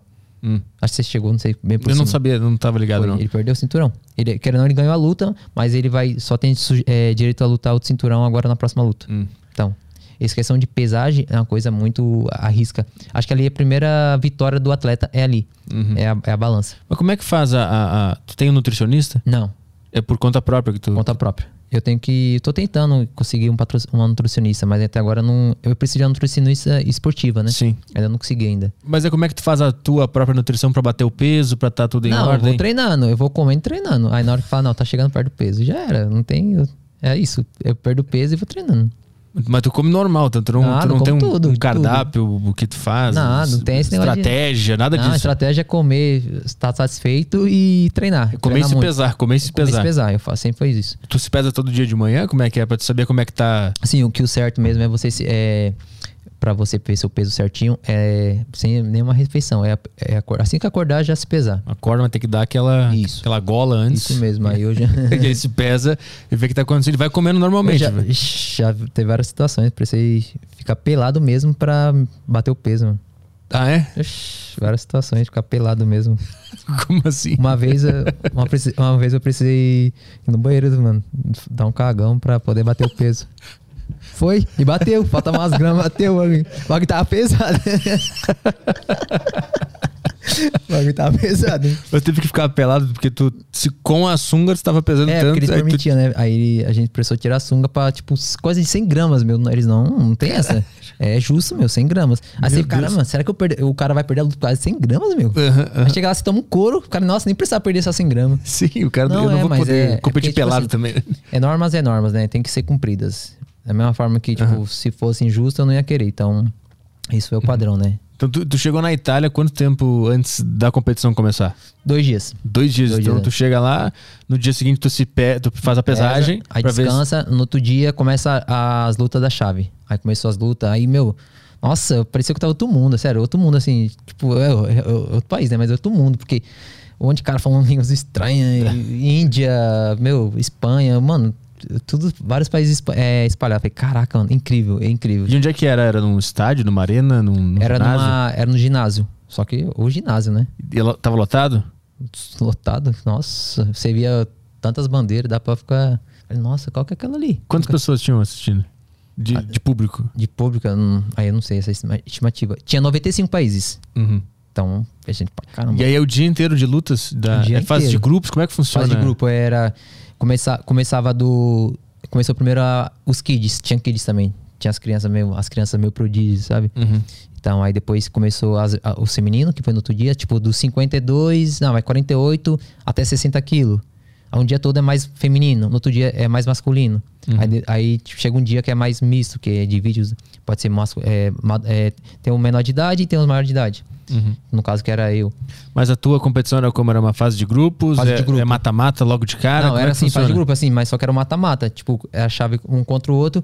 Na minha chave tinha o Rússio, Ucra- é, Hungria, Ucrânia, Índia. é, Não lembro de todos os países, mas tinha país pra caramba. Ah, então é um grupo com, com, com Vários atletas. cinco atletas aí? Cinco, não, seis? mais. Mais? Tipo uns. Seis. Tinha oito atletas na minha chave. E aí, Era oito, né? Era os oito, né? Ou era, era isso daí? e desse grupo classifica quantas pessoas? Três, porque é o primeiro, segundo e terceiro. E aí passa pro, pro, Isso. pro mata-mata. Oitavas, é, quartas, semi, Hum, tá. Então é que nem o de futebol. Libertadores. O Libertador Acho que é grupo, isso, aí vai pro mata-mata. Isso mesmo, mas lá é- não teve essa. Ah, vamos, vamos uma luta primeiro. Se caso perder, ainda tem uma refresca. Não, não tinha, não. Perdeu, Tem que já. ganhar. Perdeu, já volta pra. Ah, se tu perder na fase de grupos, tu tá fora da já, volta competição. pra já volta pra Ah, pegar. então já. já é um mata-mata, não é pontuação. Eu posso perder uma, ganhar a próxima. Porque lá é os melhores do mundo, né? Então não tem essa lá. Mas já. como é, que funciona, como é que funciona essa lógica? Numa fase de grupos, tu não pode perder uma. Não, não, não entendi Não, era mata-mata já. Jogava todo mundo na chave, aí fazia dois em dois, aí, aí eu já fui. Acho que eu falar a verdade, um ficou de baia, porque teve um que ficou de baia, por isso que deu. Era sete, lembrei, era sete, um ficou de baia. Ah. Que era o cara da. Foi da Índia, foi da Índia, ele ficou de baia. O que, que é de baia? Baia é quando, tipo, é na chave, é, pra dar par, seis. Sete, aham. um baia. Então, Ah, ele entendi. fica sem lutar uma rodada. Entendi. Quem perder, exemplo, eu perdi essa, na outra ele se encaixa com o outro, entendeu? Hum, entendi. Meio que vamos dizer que ele já tá com uma vitória. Saquei. Sem lutar. Sim, ele avançou uma fasezinha É, uma já. fase aí eu queria. Nossa, eu falei, nossa, nem isso o Brasil tem sorte, nem, mano. Nossa, chave. eu falei, Nossa, nem na baia, mano. A tua primeira luta foi contra quem no Mundial? Foi na, contra um, um húngaro. Húngaro. E, Húngaro. e foi foda? Como é- os húngaros são foda na luta? Eu, nossa, eu devia ter mandado esse vídeo pra você, né? Nossa, eu tava perdendo, né? Tava perdendo de 3x1. Aí chegou no terceiro round e meio que o técnico falou um monte na minha, falou um monte pra mim eu virei o jogo. O que, que ele falou? Falou um monte. Meu, você vai lá de Ferraz. Mano, só história, você vai perder aqui, meu. Vamos, vamos, vamos. Você, meu, você tem mais do que isso pra mostrar, não sei o que. Lembra? Vai, meu, senão eu vou dar na sua cara, não sei o que. Eu falei, nossa. Falei, eu vou ganhar. Aí eu, vi, aí virei o jogo. Aí virei o jogo, tá perdendo 3x1. Lá a pontuação, meu, é totalmente diferente. Eu também não entendi até hoje como é isso. Meu, totalmente diferente. Ah. Quem tá faz mais volume de golpe, quem bate mais. Aí, aí eu sei que eu tava perdendo 3x1. Aí eu lembro quando a 3ãozinha, tem uma 3ãozinha que dá pra gente ver, virou. Eu fui pra 3x1. Hum. Falei, nossa, porque tipo, a pontuação dele, quando ele para de bater, para de bater, fazer o volume de golpe, aí tipo, tira dele a pontuação, vem pra mim, entendeu? Ah, tá, entendi. Tipo assim, Vai- é, é, tipo, é. Eu Não sei, tipo, tava assim, 3x1, aí ele virou pra mim. Falei, caraca, incrível. Aí falei, nossa, aí peguei uma motivação, tipo, deu uma inspiração mesmo no final, assim, no terceiro round. Aí acabou assim, eu, tipo, deitei assim. Falei, nossa.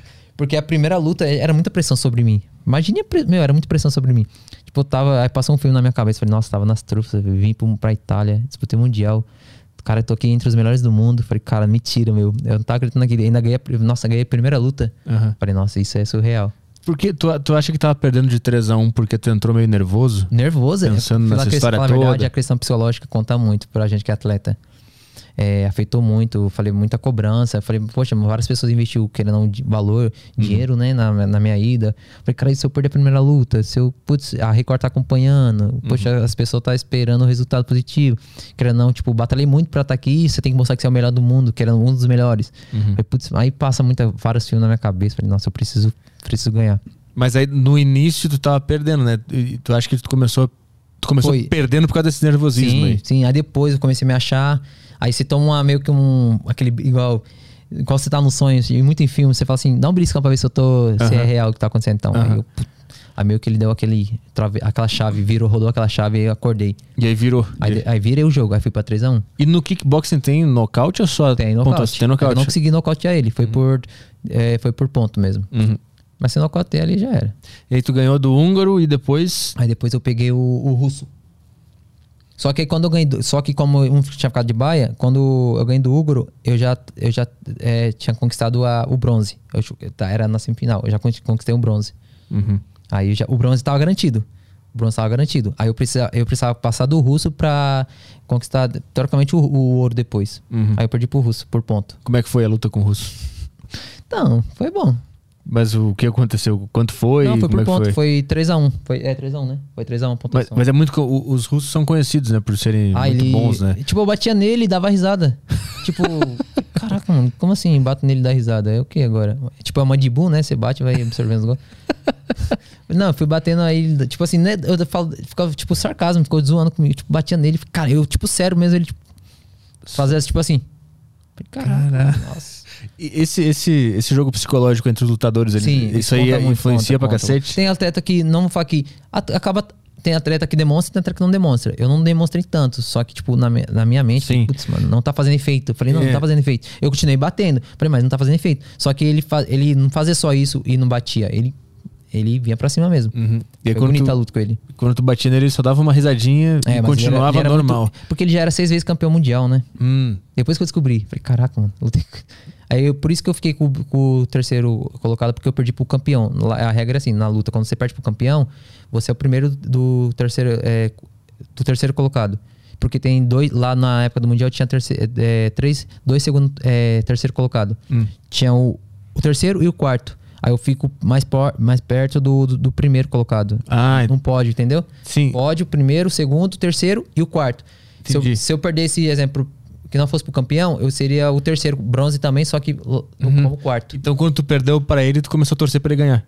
Pra tu poder ser esse terceiro, é isso? Na verdade, meu, eu, quando fala- falaram assim, ah, você já conquistou o bronze, eu nem me preocupei mais com a questão de que Ah. ele ia ganhar. Mas depois que eu fiquei sabendo que ele que ganhou, falei, aí eles, aí eles me explicou certinho, falou, então você vai ser o primeiro do próximo do pódio. Então Falei, era- "Ah, isso é era muito bom." melhor pra ti que ele conta muito, ganhasse. porque querendo ou não, realmente foi é, terceiro mesmo, bronze é, oficialmente. O outro é bronze, só que como qu- quarto colocado, fica na ficha, né? Então não teve disputa entre pra, pra, pra Aí depois tirar o foi o- terceiro lugar.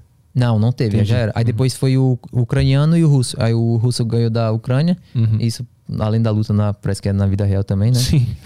E eu tive, uma, infelizmente, uma notícia recentemente muito triste. Ah. O ucraniano que disputou com a gente no Mundial, ele, ele veio a falecer também, né? Ele foi, ele foi morto na guerra entre a, guerra, é, o- a Ucrânia e a Rússia. Ele era do exército. Ele era do exército, ucraniano. precisou servir pra defender o país, né? Mas tu chegou a interagir com ele lá ou tu só viu ele lutando? Não tinha nem como interagir, não sabia nada.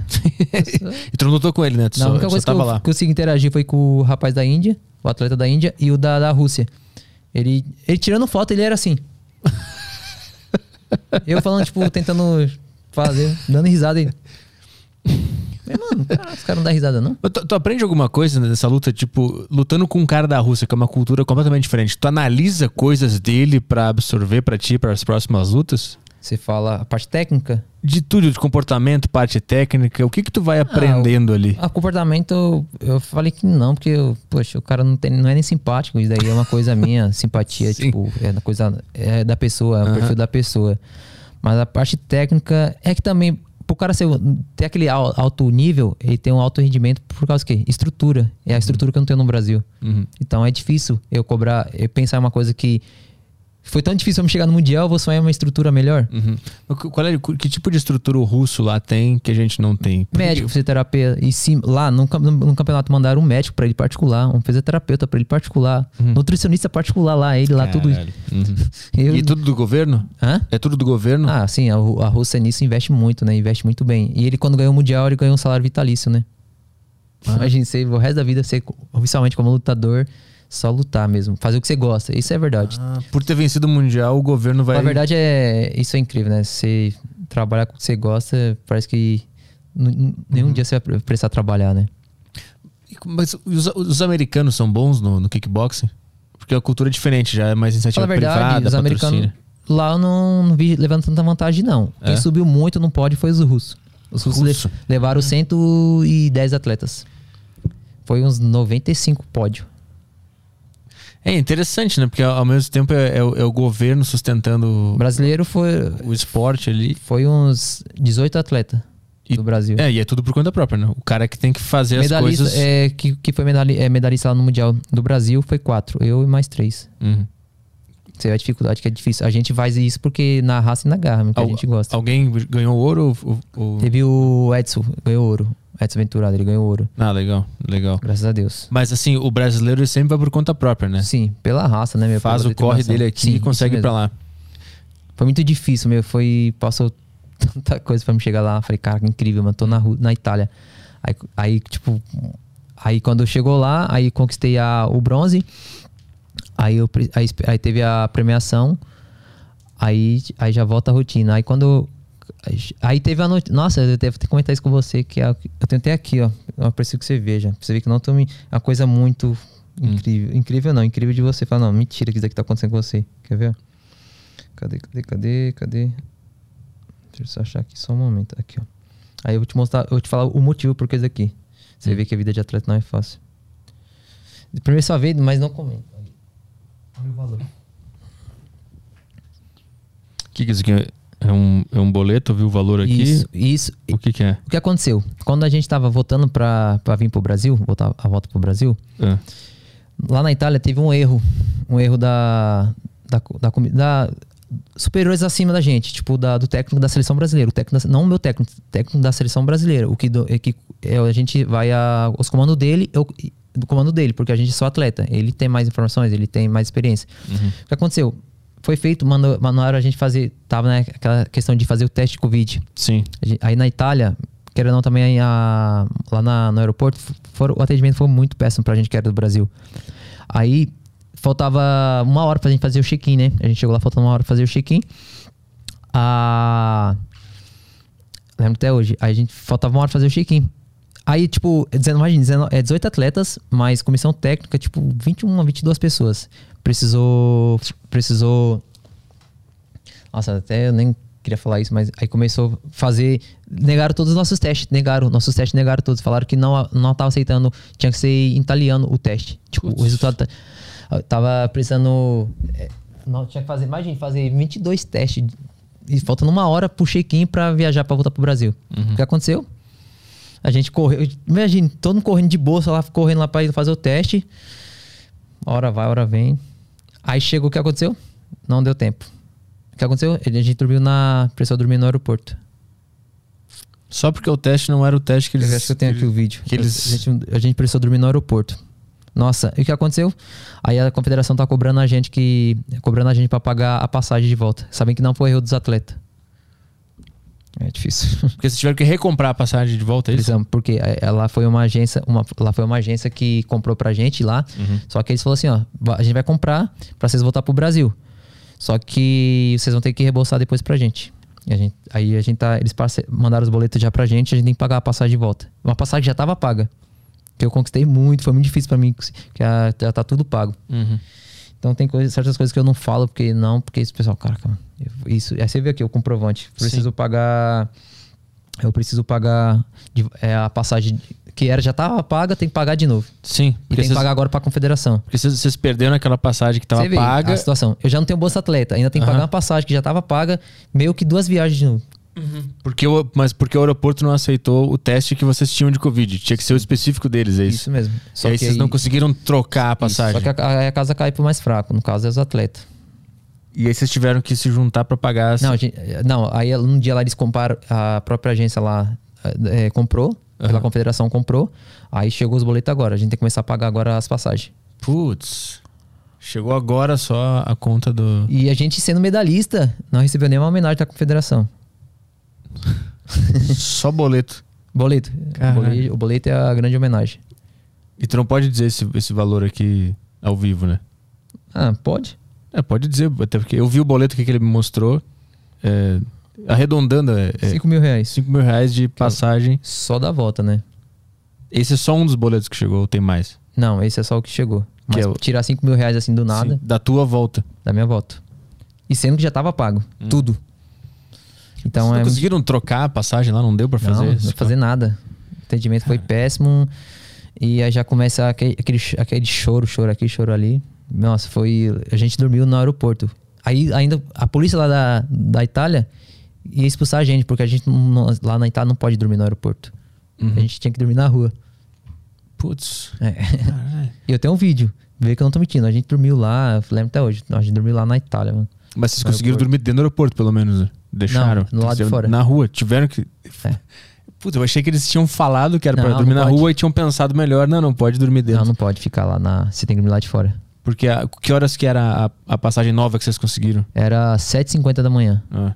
Aí eles, eles foram lá 3h15 da, da madrugada. Lá, madrugada lá, né, na Itália. Sim. Aí a gente precisou, aí foi expulso, mais de um monte de bolsa. A gente com as medalhas. Falei, caraca, mano. Falei, meu Deus, isso não tá acontecendo de novo. Cara, essa é a medalha do, do Isso, bronze essa do Mundial, né? Mundial. Deixa eu mostrar na. Na câmera aqui. Eu vou, eu vou perto dessa aqui, pessoal. Pra mostrar. Dá pra ver daqui? Esse aqui é o terceiro lugar do Mundial da Itália, isso, né? Símbolo bonito. É bem bonito. E aqui a gente tem é, dois cinturões também aqui, né? Isso. Esse aqui é a Copa do Brasil, Kickboxing Pan-Americano, 2018 e o Pan-Americano que te classificou pra esse Mundial aí, Isso né?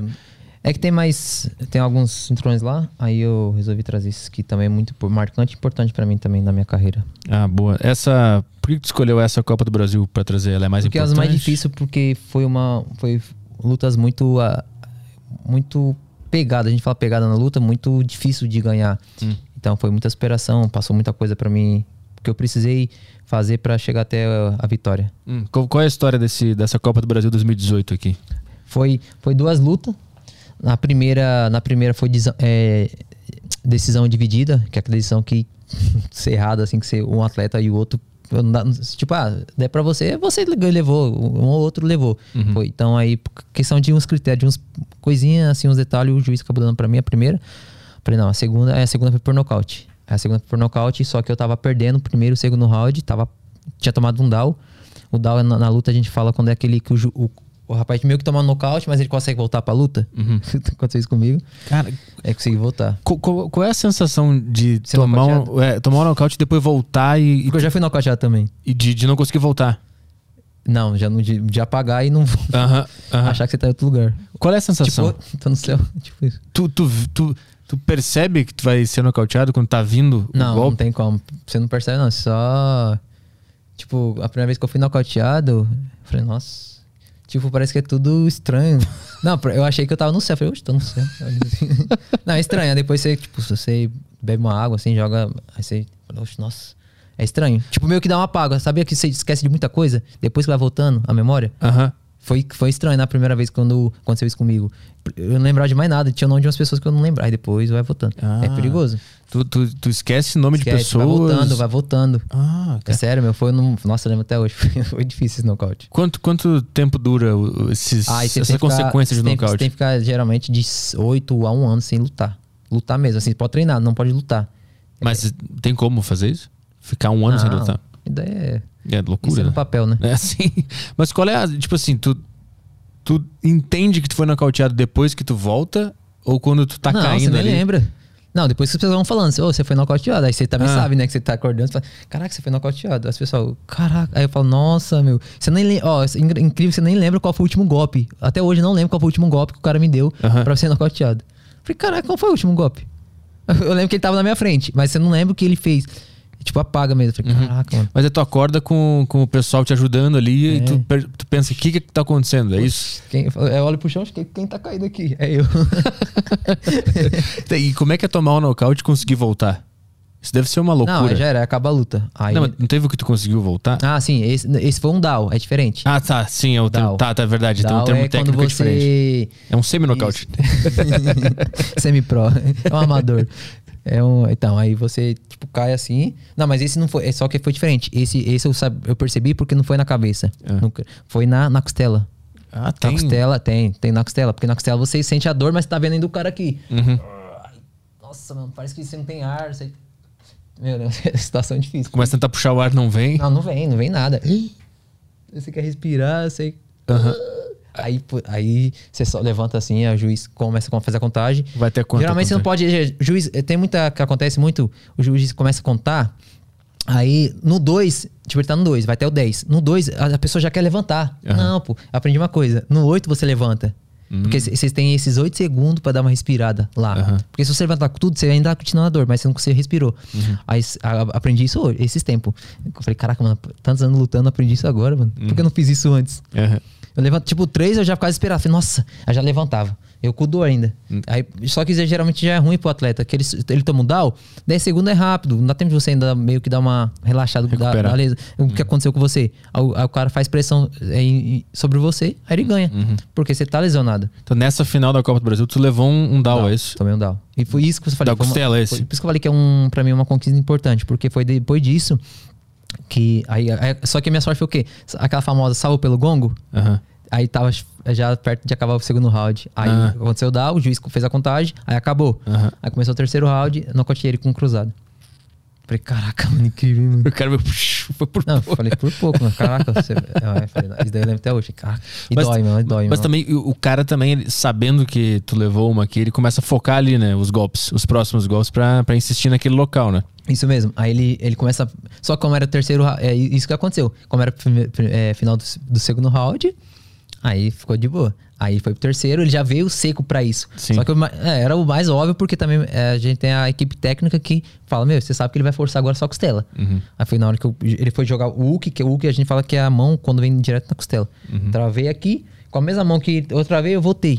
Então eu travei, ele não esperava isso. Eu travei e voltei. Aí Uhum. foi quando entrou cruzado. Tu conseguiu, tipo, tu defendeu. Defendi com a mesma. Porque geralmente você, defende, com- eh, você defende com uma, ele acha que você vai com a outra. Sim. Então, eu defendi com essa e com a mesma voltei. Ele esperava com a outra. Então isso que deu uma. uma- Uhum. Foi uma estratégia boa. Sim, aí dessa que ele levou o nocaute, Já era, não voltou mais. teve a contagem, até o 10, não voltou e, Não, e aí- foi campeão. Aí fui campeão. Esse aqui, eh, quando tu é campeão na Copa do Brasil, tu ganha uma grana? Não, Nada. nada, nada, nada. É só por amor ao, à é parada amor ao mesmo. esporte mesmo. Pô, do caralho. Do T- caralho. Todo título que eu tenho, a maioria é pelo suor mesmo e pelo esforço. E você querer ser vencedor e campeão. Uhum. Porque, além de você ser campeão no ringue, meu, querendo você também é um campeão na, na vida, né? Porque a história de superação de, de cada vitória que você até chegar lá, você supera, acho que isso vale muito pra mim. Porque pra mim, às vezes, nem tudo. Eu sei que o que move tudo é o dinheiro. Mas acho que o reconhecimento valoriza bem mais do que qualquer coisa. Sim. Mas como é que esses, esses campeonatos acontecem? Tem patrocinador? É, é dinheiro Tem um público? patrocinador da confederação, que patrocina, patrocina os eventos pra confederação, não pros atletas. E quem ganha grana é quem organiza o evento. É. Ah, interessante. Vamos começar a organizar evento. É. Me- chama pelo menos. Se quiser que eu seja organizador, eu tô aqui. E o, e o sul-americano?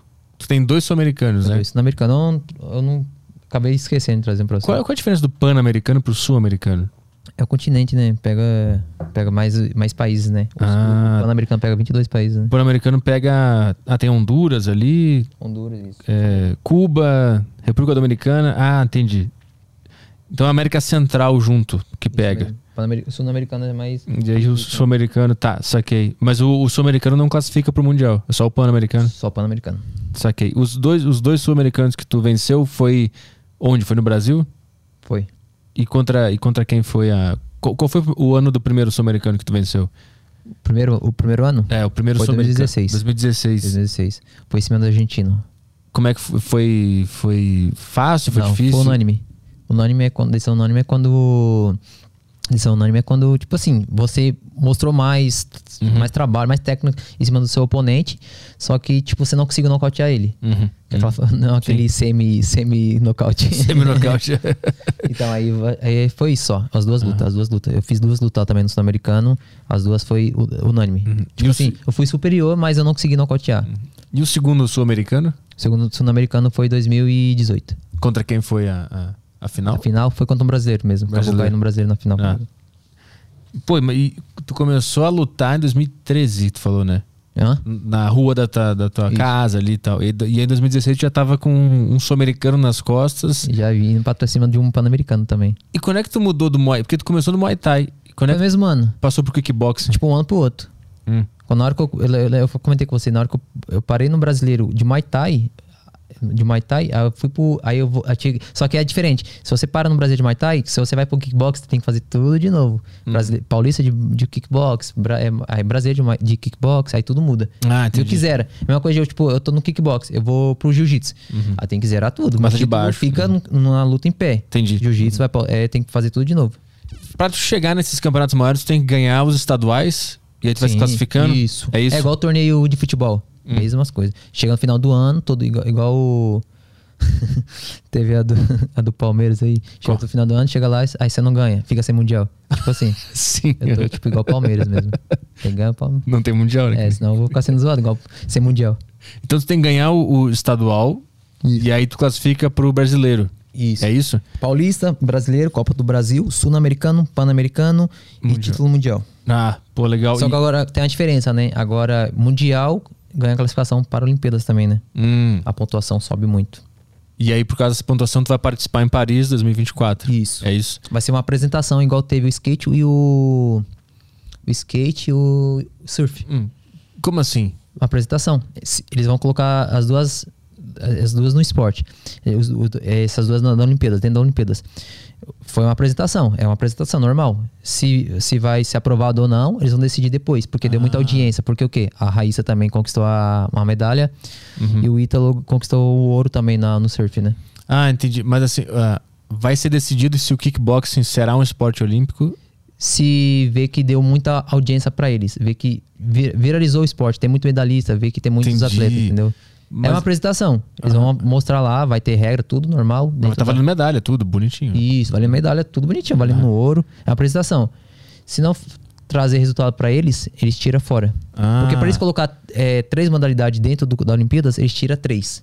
É tipo Ah, é? assim. é, eles não- eu pensei também que acrescentava. Não, tira. Pra colocar, eles têm que tirar. O que, que saiu? Então, aí. aí- Eu queria saber o que, eu que sei saiu. que também entrou karatê. Acho que você viu recente. Entrou Sim, karatê também. aham. Olimpíadas. Karatê. Eu não lembro as outras, mas entrou karatê também. Eu só é que eu acompanho mais a questão da luta. né? E como é que tá a parada de conseguir a grana e, e o suporte pra ir pra lá 2024?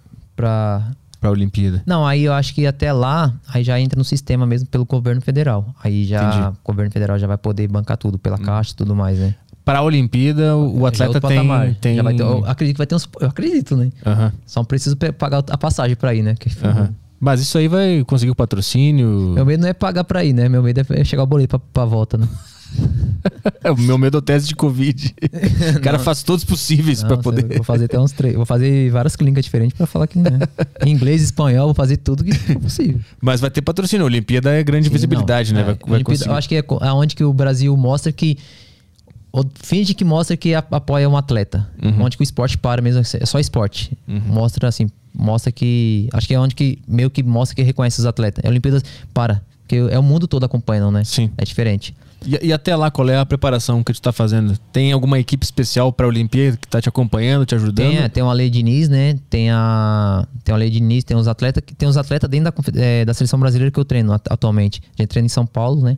Então a gente tá fazendo essa preparação para o foco mesmo é para dando tudo certo para disputar o mundial em Dubai em 2023. Hum, então tem um mundial antes. É o mundial antes. Quando é que é o Pan-Americano? O Pan-Americano vai ser em novembro no Espírito é, é, Cascavel, Agora esse ano. Paraná.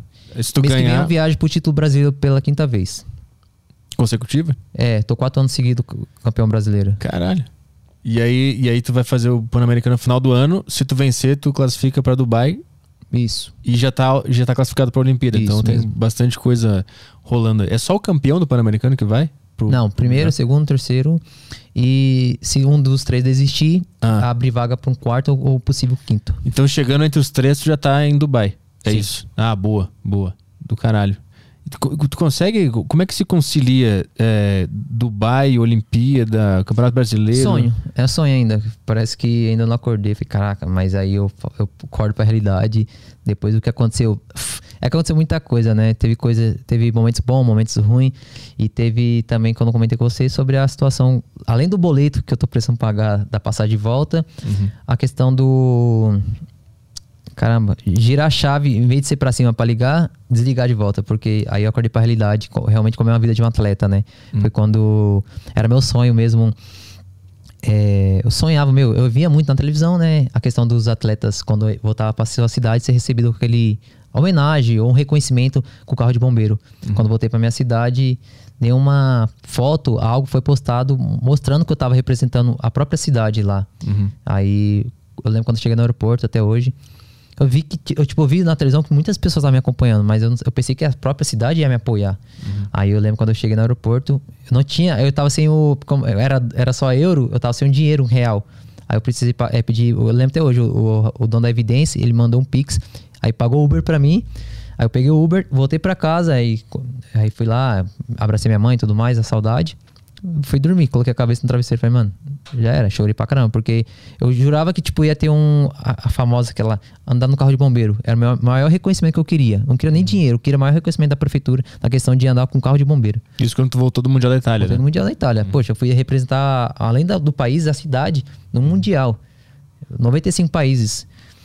Até o indiano, o indiano, que ficou em quarto eh, lugar, se você ver o vídeo, ele. Como ele foi recepcionado, por isso que ele era o presidente. Foi, Ganhou a eleição, foi virou presidente. Sério, foi muito bonito. ó, eu- foi muito bonito mesmo. Aí, quando, essa foi a minha realidade. Quando eu cheguei aqui, nem carro de bombeiro, nada. A prefeitura ela sabe o que tá acontecendo? Sabia Ela- tudo. Faltando uma semana antes, ela sentou comigo, ela comentou, falou, ela prometeu, ela deu a palavra dela que ia me ajudar. Deu a- é, a palavra dela que ia me ajudar. E até hoje não falaram nada também. Até hoje. O Mundial já passou o Mundial, eles acharam que eu esqueci. Mas também eu não fico mais magoado, eu esqueço essa questão de política, prefeitura. Mas é, isso foi uma coisa que me magoou como atleta mesmo. Não, poxa, era o meu sonho poder andar no carro de bombeiro. Poxa, era meu sonho mesmo assim. Pô, é o re- maior reconhecimento que um atleta acho que pode, pode ter, né? O reconhecimento, a valorização. Você mostra que você não tá no caminho certo. Uhum. Falei, caraca, mano. Ah, eles acharam que eu não ia pra Itália, eu fui pra Itália. Voltei da Itália, nem. Acho que eles pensou, ah, já que a gente não ajudou, também não vamos mais se também tem nada. Acho que foi isso. Mas a Olimpíada vai rolar. Só que aí A não vai mais, né? Aí vai fazer igual o caso da Raíssa, né? Quando eh, a- o pai dela batia na porta da secretária de esporte, eh, fechava as portas. Agora que ela voltou com a medalha olímpica, todo mundo quer tirar uma foto. Aí não vale mais, né? É, mas eu acho que é meio que o, a natureza do ser humano isso aí. Não tem muito o que fazer, né? O ser humano é assim mesmo. Não tem o que fazer. Mas o, o- a galera vai... Eu acho que a galera vai, vai se movimentar quando for pra Olimpíada. A galera mesmo, sem governo, sem prefeitura, nada. O- Só que atualmente eu vai. quem tá comigo, né? Quem, tipo, desde a- tem alguns que ainda, alguns apoiadores da época do Mundial que ainda acreditam em mim, isso que Uhum. é importantíssimo. E tipo assim, o Vanderlei Garcia, tipo, poxa, ele dá maior suporte pra mim na questão do projeto social lá das crianças, que eu atualmente dou, pro- dou aula pra, pras crianças no projeto social. Uhum. Desde a. Daí foi foi criação de berço, né? A gente fala, né? De- quando eu treinava no tatame de palha, sempre foi meu sonho. E é o meu sonho que eu vou levar daqui pra frente. Sempre, sempre. É uma coisa da natureza minha. É um projeto social. Porque é onde. ti- É onde que, tipo, eu nasci, é onde que tira os valores mesmo. Onde que você, as crianças apre- aprendem os princípios e vê o qual é a- o valor do esporte na vida delas. O esporte que não transforma as vidas, né? Transforma a minha em muitas coisas. Sim. Por isso que eu não posso desistir. E eu quero dar muito orgulho pra elas também, pra minha família, pra muitas pessoas que acreditam em mim quando eu chegar na Olimpíadas. Falar, nossa, não era possível. E hoje eu tô aqui. Uhum. Tem muita gente que é salva, né, por projetos sociais, Sim, pelo mesmo. esporte e tal, de não ir pro caminho Já teve errado, muitos alunos né? meus que eu precisei, que eu ajudei através do esporte, é, do kickbox, é, tira, tirar das drogas, de- depressão também. Então Uhum. isso foi é uma válvula de escape muito importante. Existe também a, a, a criminalidade, né? De conseguir tirar o pessoal Também, da criminalidade. sim. Tem histórias assim. Muitas, tem muitas. Ainda mais onde que a gente mora, é bairro, querendo não, pobre, né? Então isso conta muito. Uhum. E querendo não, todo mundo eu sou muito conhecido. Então é a a coisa mais incrível que eu, tipo assim, que eu não. Por isso que eu falo, o reconhecimento é muito. Às vezes as crianças tá passando assim, ah, é o Ayala lá, é o lutador, lutador. Aí, tipo, que às vezes já teve um momento que foi, acho que um momento que eu fiquei muito feliz por dentro. Foi quando uma criança queria tirar foto comigo. Poxa, tinha uma foto comigo, cara, que- quem sou Aham, eu? uhum. Aí tirei a foto lá, dei um abraço. Cara, Mas tem, tem histórias lá no teu, no, teu, no teu CT lá de crianças ou adolescentes que estavam pra entrar no mundo do crime e Sim, tu conversou e conseguiu Consegui. tirar. Eu já fui até graduado, foi, acho que foi isso, foi valorizado, foi muito incrível. Hum. Aí eu tenho uma turma também de autistas também, foi isso é um trabalho muito muito delicado que eu que eu tô, tô tá sendo terça e, e tá sendo quarta e sexta a, a parte da tarde, três horas. Uhum. Aí eu tô conseguindo, eu tô criando essa turma aí de autista. Ah, e teve que, que adaptar o treino? Como é que funciona? Sim, você adapta tudo, você usa tudo que você aprendeu na faculdade, então tem que fazer uma adaptação e tem que ter tem que gostar muito. Falar a verdade, não é a questão ah, só da aula, não é só a da aula. Você tem que gostar e tem que ter paciência com isso. Mas Qual é a- o que, que se muda pra dar aula pros autistas? A questão que você tem que fazer coisas que chame, é, chame a atenção deles. Ah, Você não pode deixar muitas coisas, questão, eu falo assim, quer ver, uma luva, você não pode, você tem luvas muito coloridas, porque tem coisas que tira a atenção deles. entendi. Então, aí você tem que. A, a escada, a, a forma, exemplo, você tá na escada funcional, você faz desse jeito, você tem que mostrar de outro jeito pra eles. Tem que fazer de uma forma é, bem. Como eu falo? De uma forma bem mais cari- carismática pra poder chamar a atenção deles. Uhum. Você tem que saber que eles não vão focar em você. Eles não, vão- é, o autista não olha pra você. Eles sempre desviam o olhar, então Uhum. dá muito trabalho. Se eles não desviam o olhar, então eles, eles não conseguem é, ter atenção sobre isso. Então você tem que sempre chamar atenção com a questão, tipo, barulho, alguma coisa assim. Chama Uhum. bastante atenção deles. Como é, como é que surgiu essa ideia de dar aula pros autistas? Foi quando apareceu o primeiro, é, grau leve, né? Porque tem um grau leve, médio e o bem avançado, né? Eu até lembro até hoje que era o, o Dudu, que é o Eduardo. Lembra dele? O, Dudu? Nossa, ele era muito inteligente, né? Ele fazia cada pergunta que eu, tipo, eu não sabia responder. Eu fazia, não. Hum. Falei, cara, é um podcast. Aí ele, ele fazia umas perguntas muito importantes, interessantes pra mim, que eu não sabia também. Ficava sem eh, jeito de responder. Aí, só que você consegue perceber umas, umas atitudes dele que ele, que é uma, pessoa- uma criança é diferenciada. Fala, caraca, mano. Aí ele. Aí foi quando a mãe dele mesmo, a mãe dele também era professora, né? Na escola que eu já estudei, a mãe dele falou que ele tinha autismo. Aí quando. Só que ele era um amor de pessoa. Eu falei, meu, eu quero poder. Ela falou assim, meu, você foi, você foi o único professor aqui da cidade que acreditou no meu filho e tá dando essa atenção pra ele. Eu falei, meu, já era, é isso que eu quero também. Uhum. Eu falei, meu, projeto social, projeto social é uma inclusão social pra todo mundo, né? Então todo mundo merece uma atenção, todo mundo tem direito de treinar. Aí foi quando. Aí começou o primeiro, aí começou a divulgação, foi o segundo, o terceiro, aí criei uma turma. Uhum. E você teve que estudar sobre o autismo Sim, pra. na, na, entre o terceiro e quarto semestre você aprende sobre essa inclusão também. Você, Ah, aprende, o- você aprende na faculdade de educação física. Já fazia um tempo já que tu se formou, né? Sim, faz muitos anos. Tu teve que revisitar esse, esse conteúdo pra. Ah, dá muito trabalho, mas aí também o que ajuda muito é a evolução da luta, né? A experiência. Você dentro da luta conta muito isso daí, né? Uhum, uhum. Na luta você aprende muitas coisas, não só que, que tudo também. Você tem teu diploma e tudo mais, mas a experiência conta muito em muito acer- aspecto. Quantas pessoas, é, quantos alunos tem nessa turma do, do- Seis. do- dos autistas? São seis. seis. Uhum. Pô, legal. Mas dá Legal. trabalho. Legal pra cacete. Não, muito- Onde é que é o o CT? Lá na, lá Isso, na na, cidade, né? Ricardo Samuel de Araújo, número 119. Não, o pessoal que tá vendo aí pode, pode procurar lá no, no E também Instagram. é, as pessoas que gostam e que se interessou muito pelo meu trabalho, é, o meu Instagram, que é o Esquivinha, meu nome mesmo normal é o Ayalas. Aham. É que muitas pessoas, Ayalas, nossa, é muito difícil. Aham. É que eu não quero sofrer bullying de novo. Parece Abre alas. nome argentino, Ayalas. Igual o Gotino, Alayas. então, é, meu, meu nome no Instagram tá Esquivinha. Aham. E lá tem todas as informações do Todas CT. as tudo lá. informações. Uhum. Pode chamar no direct que o meu assessor, o Elton, o Elton também sempre tá comigo. O Elton tá comigo já desde a época do projeto social. Hum. O Elton tá comigo há anos já também, Legal. agradecer a ele. É, ele, ele. Ele vai responder lá, tá bom? Boa. É, vamos ver perguntas da galera aí? Pode, manda. Telegram temos? E antes disso, eu quero Sim. te. Ah, Uma homenagem aqui, ó. Pra você, espero que você goste, uma lembrança minha. vamos ver. Quando estiver na Olimpíada, na Olimpíada, você vai falar, nossa, ele passou por aqui. Ah, boa, canequinha. Canequinha é bom. Ó. Esquivinha Kickboxing, das trufas para o mundo. Isso mesmo. É, esse é meu Obrigado legado que pelo eu vou presente. deixar. Muito legal. Vamos usar aqui no Deriva sempre, deixar aqui Show. no estúdio. Eu vou estar acompanhando, hein? Pô, muito obrigado. Eu também vou. Esse é o, esse é o legado, da Surus para o mundo. Boa. Vamos para as perguntas lá do Telegram? Tem áudio? Tem áudio, Então, só pedir pra botar o fonezinho. fone aí. Bora lá ouvir o áudio da turma.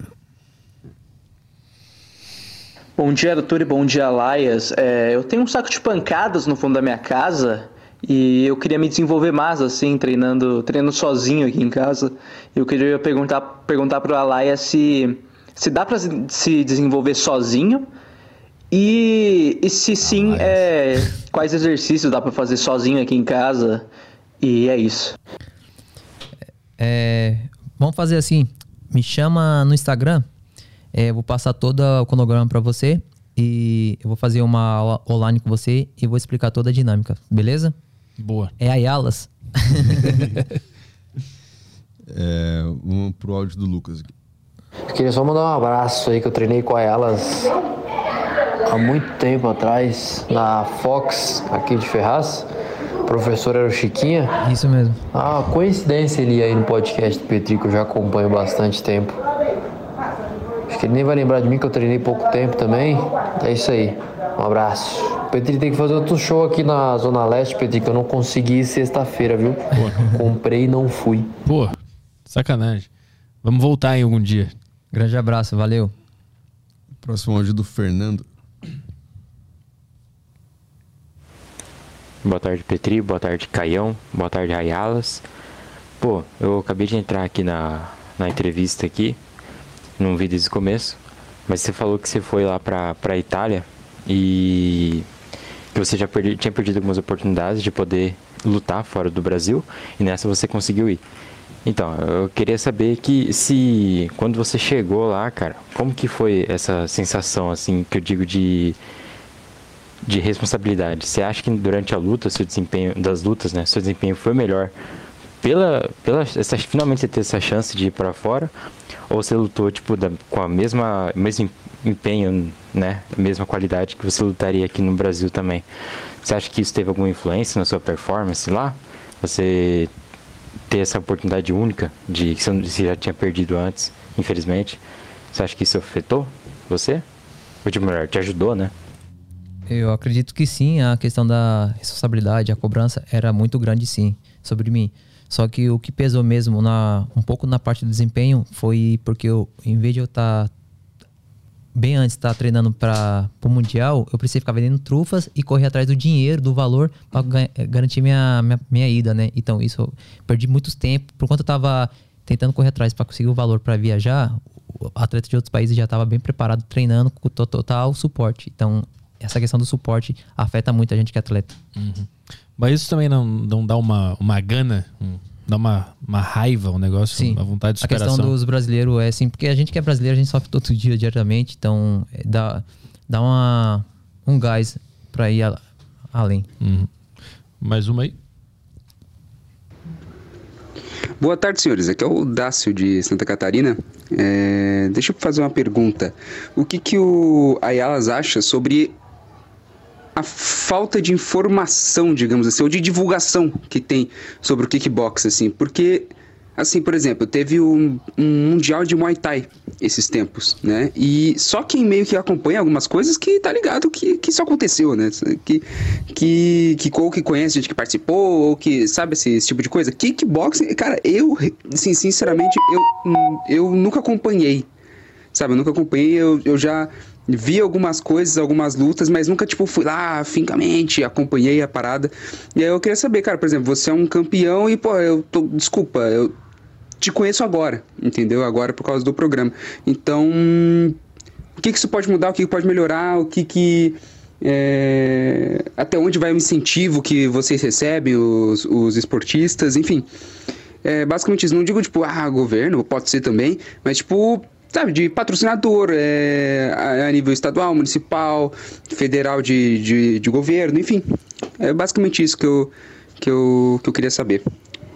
Acho que a questão do a divulgação muito do kickbox, do kickbox não tem tanto, é que a, a galera começou a pegar muito essa didática do Muay Thai, igual na- recentemente na Globo sempre passa uma e até filme mesmo, que o Muay, é, fala mais nome o Muay Thai do que o kickbox. Igual teve na Malhação, kickbox, é, Muay Thai. Então, é tipo, esse nome leva mais. Então, também as empresas privadas mesmo, nem sempre dependendo só do governo, as empresas privadas acreditar na, nos atletas. Porque saber que os atletas têm vários títulos e isso pode acarretar. Porque dá para somar atleta do esporte com uma empresa privada. Porque a gente usa isso muito como para divulgar a empresa do, do a empresa privada. Então, isso, uma coisa dá para conciliar a outra. Mas não tem como é, os atletas se organizarem e, e criarem seus próprios eventos e ganharem com bilheteria, com canal no YouTube, com os melhores momentos, transmissão das lutas. Tipo, eu tô tentando pensar numa forma de não depender de patrocínio nem de governo e da galera conseguir fazer por conta própria, sabe? É possível isso? Possível até pode acontecer, mas todo mundo quer ganhar, todo mundo quer ter vantagem. Só que é muito difícil, essa parte já não, não tem nem o que falar, porque faz tanta coisa nesse meio. Sim, sim. Mas a bilheteria, por exemplo, quando rola um evento, o cara compra ingresso pra ir assistir Sim, a luta, claro. né? Esse dinheiro vai pro organizador, não vai pro atleta. Não, vai pro organizador. Hum. Então, no caso de uma luta pró, o atleta ele ganha conforme todos é, ingressos vendidos com o nome dele. É igual aqueles meio que story, você coloca arrasta pra cima, todo mundo que arrastar e clicar Sim, no seu cupom de é desconto. uma comissão. Isso, é uma comissão, você ganha assim. Hum. O- Por isso que muito. O, por que o UFC ganha muito? Questão do entretenimento, né? O UFC já é uma coisa muito mundial, então Sim. ganha muito. Então a gente que tá de baixo, até crescer, meu, dá muito trabalho. Hum. Então a gente passa por muitos obstá- obstáculos. Mas o, o lance do, o- do UFC não é que o Dana White. Eu não sei a história direito, tu pode me, esclarecer melhor. O Dana White ele não, ele não começou a organizar de outra forma essas lutas e meio que começou a pagar a galera e começou a organizar o próprio evento pra sair da mão dessa, desse sistema todo ou tô enganado? Também, mas é com a questão do. Na nossa luta aqui no, é porque ninguém quer deixar só uma pessoa assumir. Todo mundo quer. quer tipo, todo mundo quer mandar na confederação. Então Uhum. é muitos comandantes e poucas pessoas ajudando. Mas assim, se- por exemplo, se eu quiser organizar um evento de kickboxing, eu preciso de autorização da confederação. É isso, eu preciso falar Sim, com eles. Você precisa. E aí vai entrar. Se for federado. Se você quer um evento federado que tenha nome, melhor. Porque Hum. você tem mais respaldo e você tem. Leva mais o seu nome, né? Porque é um evento federado. Agora, Uhum. igual você comentou no começo da. Um evento clandestino. Aham, mas vamos supor que eu quero fazer um evento. E aí eu quero que tu participe e mais uns outros caras pica. Aí eu tenho que falar com a confederação, não é contigo que eu falo. Não. É com a confederação, porque Isso. eles têm o direito da tua Sim. aparição Não, tal. se for a parte, você consegue fazer um evento por conta própria. Igual tem ele- teve aquele evento do Whindersson Nunes. Uhum, uhum. Aí você consegue. Só que você tem que ter meio que apoio da confederação.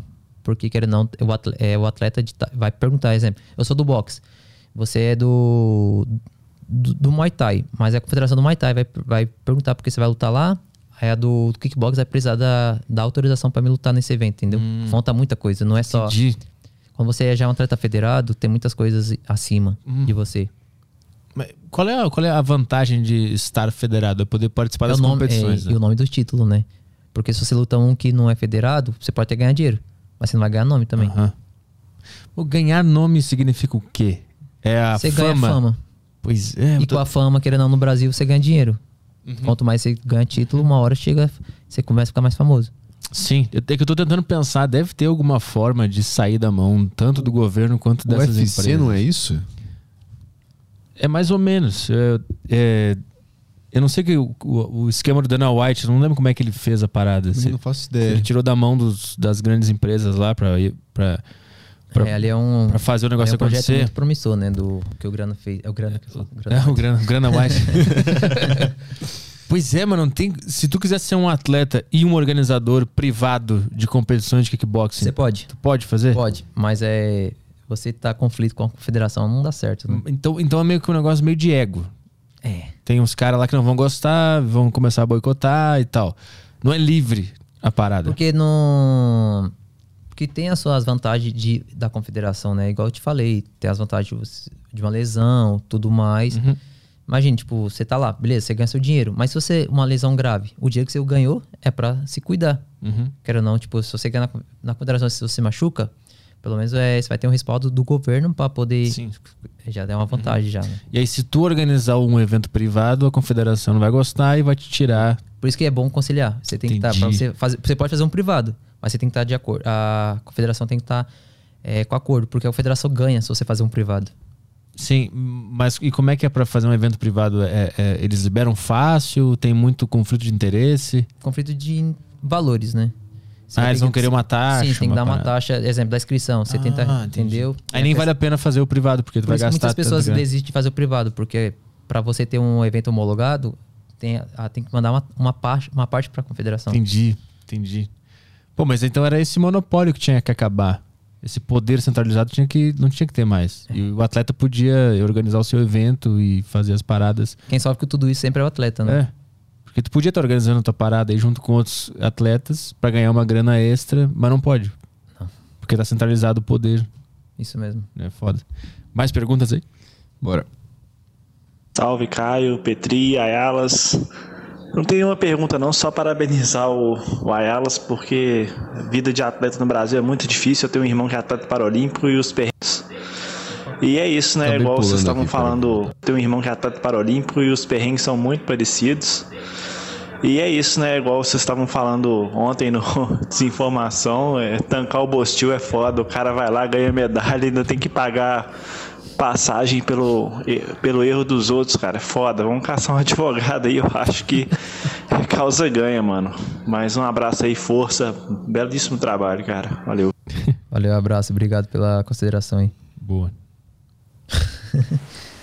E aí, Petri Caião, e aí, Aya- Rayalas.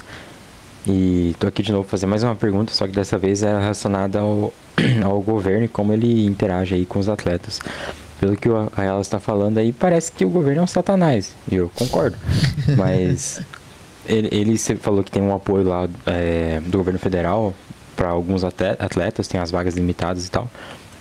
Eu quero saber se você, o que, que você acha que poderia mudar para funcionar melhor, para que é, para que atletas como você tivessem um reconhecimento mais rápido e não demorasse tanto tempo assim para você conseguir um dinheiro do governo federal, sendo que você já está disputando mundiais, né? Então, se ele tem alguma ideia de o que pode mudar, o que pode ser feito, porque pelo que ele tá falando aí, ou tem alguém lá dentro que odeia ele, ou não funciona mesmo ó, esse negócio do governo. É difícil. então, acredito que poderia mudar já a questão de. Exemplo, eu sou campeão brasileiro, acabei de ser campeão brasileiro, agora lutei hoje, fui campeão brasileiro. Aí passa um, tempo, né, tudo mais, resolvi, acabou o campeonato. A confederação, ela em si já procurar o atleta, é, exemplo, vai, não, vamos colocar o título pan-americano, porque você tem que ganhar o Paulista, Copa do Brasil, Sul-Americano, durante o ano. Chega no final do ano, a confederação, ela em si já procura o atleta para poder oferecer uma bolsa, porque foi mérito dele. Porque a Bolsa Atleta dura um ano só, né? Então, faz sentido, uma, um ano e procurar após, é, já final do ano, após todos os títulos conquistados. Só que não, aí a gente tem que esperar o edital abrir, aí quando abre o edital, a gente tem que mandar toda as documentação, mesmo você já sendo vários, é, vários títulos e tudo mais, ainda tem a possibilidade de eles negar a sua bolsa.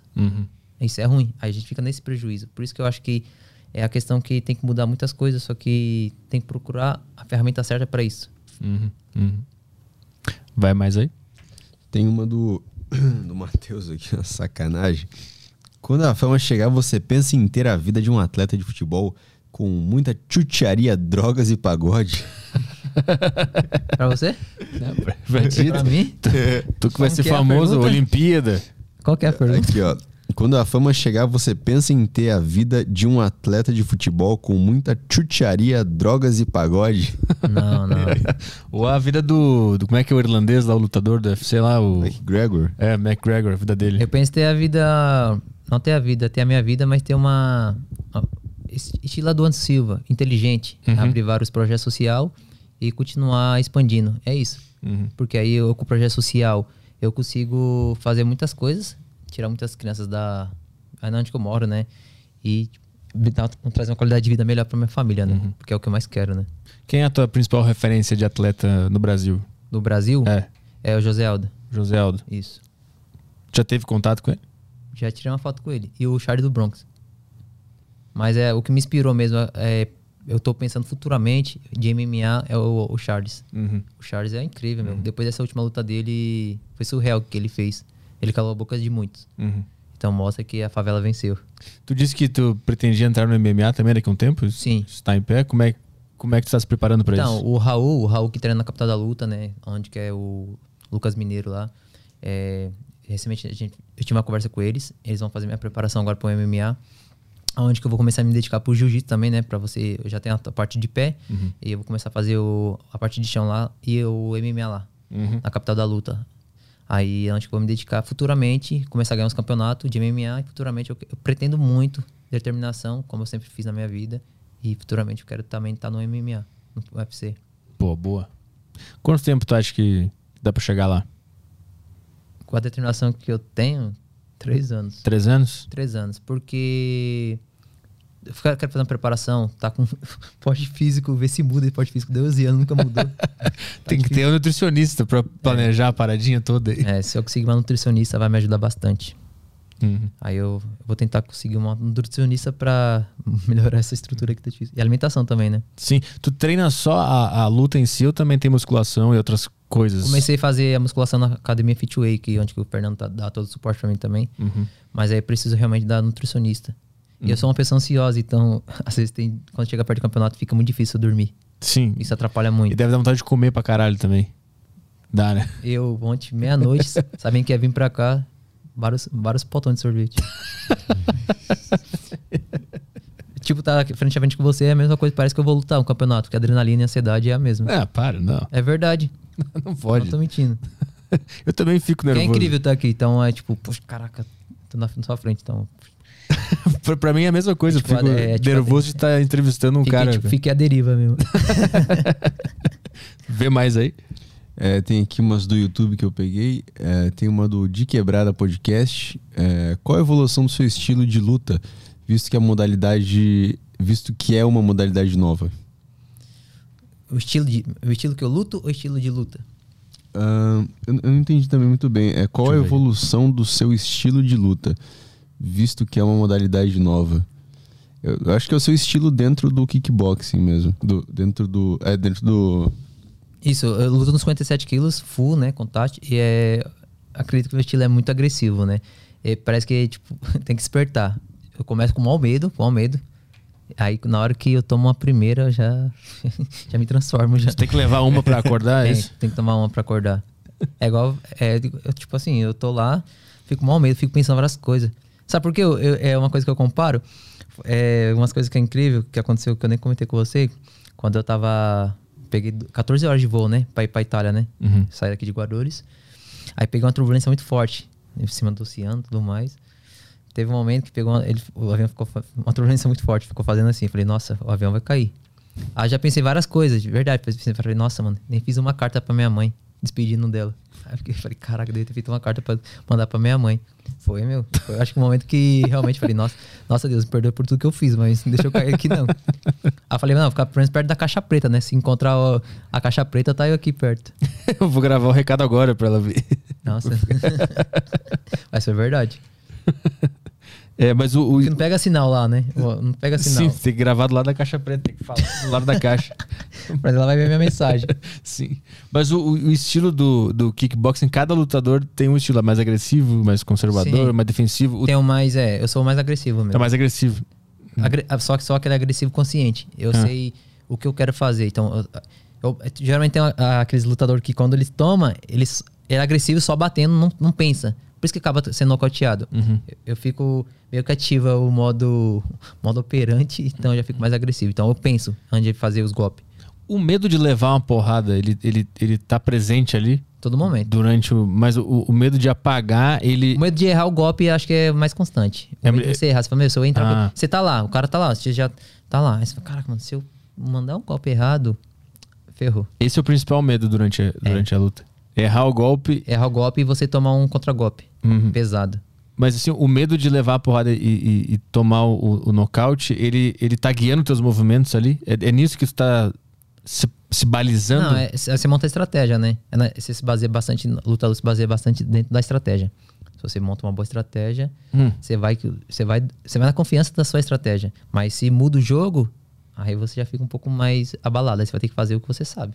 Mas como é que se bola uma estratégia? Porque, Porque, porque a gente acompanha o, o nosso adversário antes. Aham. é que vendo de fora parece tudo meio instintivo o que tá acontecendo ali. Parece Sim, reações a gente muito monta a rápidas. estratégia, parece que a gente, tipo, exemplo, ah, ele vai vir com qual, tal sequência durante a luta, e às vezes ele muda. Aí, igual você falou, é natural. Aí vai acontecer Uhum. na hora do instinto a defesa e o ataque. Mas Existe, existe golpes que tu sabe que o cara vai dar em sequência, é isso? Tipo, tu sabe o que, que ele vai fazer? Sim, acho que conta muita experiência também. Isso a gente já meio que fala, cara, ele vai mandar esse golpe. É isso que acaba acontecendo nos nocaute. Às vezes a gente acredita que vai mandar um golpe pela sequência que tá mandando, mas não é. Às vezes acaba entrando outro golpe. Aí Hum. você pega, ele você é pegado na contrapartida, né? Então, quando o cara começa a dar os golpes, tu sabe o que, que ele vai fazer logo em seguida. Sim. E tu vai reagindo muito rápido ao que tá programado na tua cabeça. É por isso que, isso que vinha. Cara, mas então não é só tu mudar a tua estratégia do nada e que tu dá um nocaute no cara? Porque se o cara tá sempre esperando uma sequência, tu muda a sequência no meio e dá um nocaute. Ah, não, mas não é assim fácil. Porque de tá- fora é na- muito simples. É, É, só bater que- no cara, pô. É, É só mudar a estratégia e você ganha. aí que você ganha. Mas não é, não tem um. Porque, tipo assim, o cara. O cara vai construindo o seu perfil de lutador ao longo de várias lutas e tá tudo filmado, vocês estudam os caras, né? É isso mesmo. É igual os caras. É, a gente se baseia na questão das lutas deles anteriores e as mais próximas. E aí a gente fala, não, ele tá. Esse é o perfil de, de luta dele. Uhum. Questão de canhoto, destro. Se a gente pega um canhoto, já muda bastante já a luta. Hum. Parece que não. Às vezes os canhotos têm muita vantagem sobre o destro. Porque o nosso ponto fraco é o forte deles, entendeu? Porque Mas é o vice-versa também, porque, não é? porque muda a base.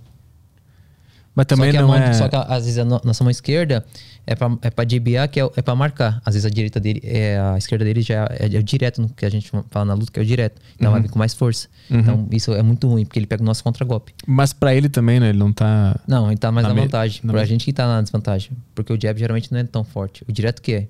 A gente que é destro é a direita. Eles são da esquerda. O jab, nossa, a esquerda a gente manda pra marcar. A esquerda dele eles mandam pra, pra derrubar. Sim. A diferença. Mas aí a. Mas aí o. E aí a, dire... e a, a direita deles vem com mais força também, porque já tá na base, teoricamente, na de destro. Hum, Dá um trabalho. não entendi muito bem. Ó, porque, ó, fica na base de destro. Não sei o que é isso. Base qualquer uma? Você, você, é, você é destro ou canhoto? Sou destro. Então, fica, levanta. Vamos lá. Aí, ó. Destro, sou canhoto. Aí, eu tô aqui, ó. Ó, só Tá. que mais força. Você vai jogar com essa. Essa você vai jogar pra marcar. Essa eu vou sair pra te nocautear, entendeu? Mas a gente não tá na mesma desvantagem, porque tá os dois na. Não, mas porque a, a questão da força dele, na de canhoto, ele leva vantagem por causa disso. Porque ele consegue se movimentar melhor sobre você. A questão da movimentação de perna conta muito. Rotação do quadril. Então tem todos esses Aham. detalhes E- na luta. Então o canhoto ele consegue se movimentar melhor, é isso? Sim. Mas por quê? Questão da força, porque você tá- ele vai te pegar, vai te rodar pro seu lado fraco. Aí toda hora você vai ter que ficar correndo, indo pro seu lado forte. Fica esse jogo de estratégia de xadrez. Mas Aí se tu dominar o cara, tu, tu também não joga ele pro lado fraco dele, também que é a direita? essa estratégia, mas depende, vai de lutador pra lutador. Mas geralmente na maioria das, das vantagens, Hum. o ganho tu consegue ter uma vantagem sobre você. Quando tu vê que o cara é canhoto, então tem uma prepara- preparação a mais porque o cara é canhoto. É, Ou diferente. geralmente tem ambidestro, né? Às vezes ele tem aquele canhoto que sabe trabalhar nas duas. Uhum. Aí durante a luta já dá um trabalho já. E aí tu vê a- as lutas do cara gravada, estuda. Estuda, estuda analisa, monta uma estratégia que poderia pegar ele no contragolpe, aí a gente se baseia em cima disso pra poder no dia da luta Hum. fazer alguma coisa. Então toda estratégia de uma luta é baseada em contragolpes. Isso mesmo. É isso. É isso que tá, que tá por baixo dos panos ali que a gente tá vendo. É. Tá um estudando como dar o contragolpe no outro cara. É isso que tá Isso rolando mesmo. ali. E aí, então, ao mesmo tempo que tu tem que surpreender o cara, Você é surpreendido. tu tem que. É, não ser surpreendido também, né? Tu consegue. Eles, geralmente eles pegam a gente no, no contragolpe, né? Como é que tu, tu consegue observar quando é que o cara vai mudar a- o- os golpes dele? Tipo, tu sabe que ele dá uma sequência X. Porque ele vai tentar. Se Ah. não conseguir, ele vai tentar outra. Então é isso, se baseia na, na tentativa. Ele vai montar uma sequência. Ele vê que você defendeu ela, aí ele vai tentando. Aí ele vai mudar, vai mudando a estratégia dele. Ele fala, caraca, ele tá esperto com essa. Hum. Aquela. Ele, tem, ele tem várias sequências na cabeça dele. várias sequências, várias-. Mas também tem muita coisa que é natural durante na hora, porque às vezes você, você faz um jogo que não é o jogo que ele tava esperando. Aí, então isso muda tudo a estratégia da, da dinâmica também da luta. Uhum. E existe rivalidade entre, entre atletas que saem do, do ringue e os caras se odeiam Sim. fora também? Tu tem alguém que é o Tem teu grande mascote, eu odeio ele. rival? É o mascote? no- É o no- nome dele. Ele é no- muito provocador. Humildade zero. Ah, porque qual é a história de vocês? O que aconteceu? Nada, porque nunca lutei com ele e ele fica até hoje me desafiando. Aí eu, vou, uma hora eu e ele vão acabar lutando. Ah. Mas nun- nunca lutaram e são Nunca rivais. nunca- É questão de inveja também, né? Porque ele era do Muay Thai, aí era do Muay Thai, aí agora veio pro kickbox. Aí tá fazendo o nome dele agora no kickbox, só que eu já tô ao longo dessa estrada há anos. Hum. Então, às vezes as pessoas acham que a gente é, ganhou esse título de um dia pro outro, né? A gente foi construindo Ah. uma história pra acontecer isso. Sim. É normal, né? Igual UFC, né? Sempre É. chega um cara que ganhou uma, duas, três lutas já começa a provocar o campeão. É, quando tu tá no topo, tu vira o alvo também, né? Isso mesmo. Os caras vão te provocar e vão te desafiar, né? É. Est- Você tem que ser visto, né? Então, estar, estar no topo, ganhando primeiro do ranking, sempre em Olimpíada, Mundial e tal, os caras começam a te provocar bastante. Começa a provocar bastante. Aí é na hora que você tem que analisar melhor, porque você também pode ficar saindo, aceitando qualquer luta, né? Aham. Aham. Então, igual você falou, se torna um campeão, se torna um alvo mais fácil também. Uhum. Então todo mundo começa a te provocar para aí você tem que aceitar, vai de você. Se você vê que é co- conveniente pra você o resultado dessa luta, ou a luta em si é- é conveniente, você aceita Hum. ou não. E tu, tu já aceitou o cara que te desafiou? Já, já. Ele não aceitaria é, questão da humildade. Humilda- Ele, como atleta, zero. É, humildade zero. O que conta muito para um atleta não é ser, só o ser bom, a humildade conta muito. Mas por que, que ele não é humilde? O que, que ele fala? Ele fica zoando, é todo, ele, tipo, no evento que eu tô lutando, ele tá lá. Ele fica. Começa, começa a me xingar, começa a falar um monte de coisa, mesmo assim, tipo, na arquibancada, meu. Cara. O Elton já acompanhou já, né? Ele é provocador. Caralho. Uma vez ele veio querer querer colo- colocar um desafio ao vivo lá na hora que eu terminei a luta. Aí falou, ixi, nem, nem merecia essa vitória. Aí falou, ixi, aí fez assim pra mim. Aí ele falou assim, eu quero seu cinturão, que não é o que tá aqui, tem um cinturão que ele quer. Eu falei, tá bom, me ofereça 50 mil que a gente luta. Hum. Aí mudou a história. Sim. De onde que ele é? Ele é de lá também? É da é, Zona Norte. Ah, no Zona Brasil. É, igual você falou, né? Se torna campeão, se torna um alvo, todo mundo quer, quer uma casquinha, né? Mas como é que faz pro cara, pra esse cara conseguir uma chance de lutar contigo? Eu tenho que aceitar. É só assim, não tem como organizar um evento de outra forma. Chegar numa. Não, tipo assim, vocês estão no mesmo cam- campeonato, chega na final junto. Pode Isso acontecer. aí pode rolar, né? E eu tenho em mente umas coisas, mas pode acontecer. Qualquer momento também. e não vai, eu não tenho essa, não. Muitas pessoas acreditam, mas vai acontecer, luta e já era. Vamos pra cima. Mas ele participa desses campeonatos também? Participa. Copa do Brasil? Isso que eu falei, ele voltou, ele voltou agora. Ele era do Muay Thai, Uhum. então é totalmente diferente a dinâmica. Aí agora ele tá, ele tá no kickbox, tá fazendo o nome dele. Hum. Então ele tá achando que eu nasci, tipo, comecei hoje. Entendi, ele tá no estadual ainda? Tá- é, ele tá, ele tá no brasileiro ainda. Ah, tá, entendi. Eu já tô. Mas também é uma, é uma forma de admiração nessa essa, essa provocação, essa rivalidade, assim. Acho que ele não assume, né? É, ele não assume, mas toda, toda provocação assim, é uma forma de admirar, porque ele tá te provocando. Porque ele, ele tá te admirando sem saber. Ou até sabendo. É, acho que sim, mas a- o ego, do, o ego dele não vai falar isso, não. E toda luta ele me provoca mesmo. É, então. Mas na hora que ele pagar o, o, que, eu, o que eu sugeri, aí a gente, a gente conversa. Vamos armar com o Whindersson e Popó? Vamos botar o. Como é que é o nome dele? É o. Como é que é o apelido dele? Mascote. Mascote. Vamos armar isso aí. Vamos fazer, transmitir. Vamos pagar um pay-per-view, te cobra um pay-per-view aí, Bora. já paga essas passagens tudo. Faz um grande evento aí. Como é que é? Você fica. Você faz o It's Time, eu faço o Joe Rogan. Isso, a gente faz os comentários, tudo bonitinho. Tem, mas tem que pedir aprovação da federação. Mas lá. eu tenho vontade Ah, é mesmo de verdade. fazer uma luta contra um youtuber mesmo. Tem? Tem. Vamos escolher agora, velho. Nando Moura. Não, já tenho um em mente já. Qual? É o Thiago Dionísio. Quem é? Não sei quem Ele é. faz muitos vídeos no YouTube de militarismo. Eu não sei quem é. Depois acompanhe lá. o Tá. Thiago, esse daqui, ó. Thiago Dionísio. Ele é. Vai, vai ser difícil ele aceitar ou chegar nele. Mas Chegar ele é nele- lutador e luta? Não, Ah, tá. não precisa. Eu, eu dou tempo dele pra se preparar pra isso. Chama o Casimiro. Quando ele estiver pronto pra lutar com ele, vai estar. Casimiro vai estar velho já. Quem? O Casimiro. Vamos lutar o desafio Casimiro agora aí, vai. Bora, Casemiro. Cadê o Casemiro? É ele? Não. Aqui, ó. Ah, cara, tem 4 milhões, Thiago Dionísio. Não conheço, não. Copos térmicos. Ah. Ele é youtuber, é isso? Isso. Ah. Se chegar até ele, é só esperar ele aceitar o desafio. Ah, com certeza ele vai ver esse corte aqui em algum lugar, ele vai ver. Vai chegar nele. É porque eu, eu querendo ou não, também sou, a, prime- a princípio de tudo, sou um grande fã dele, né? Eu acompanho, eu gosto muito dos vídeos dele. Mas o que custa uma luta aí, né?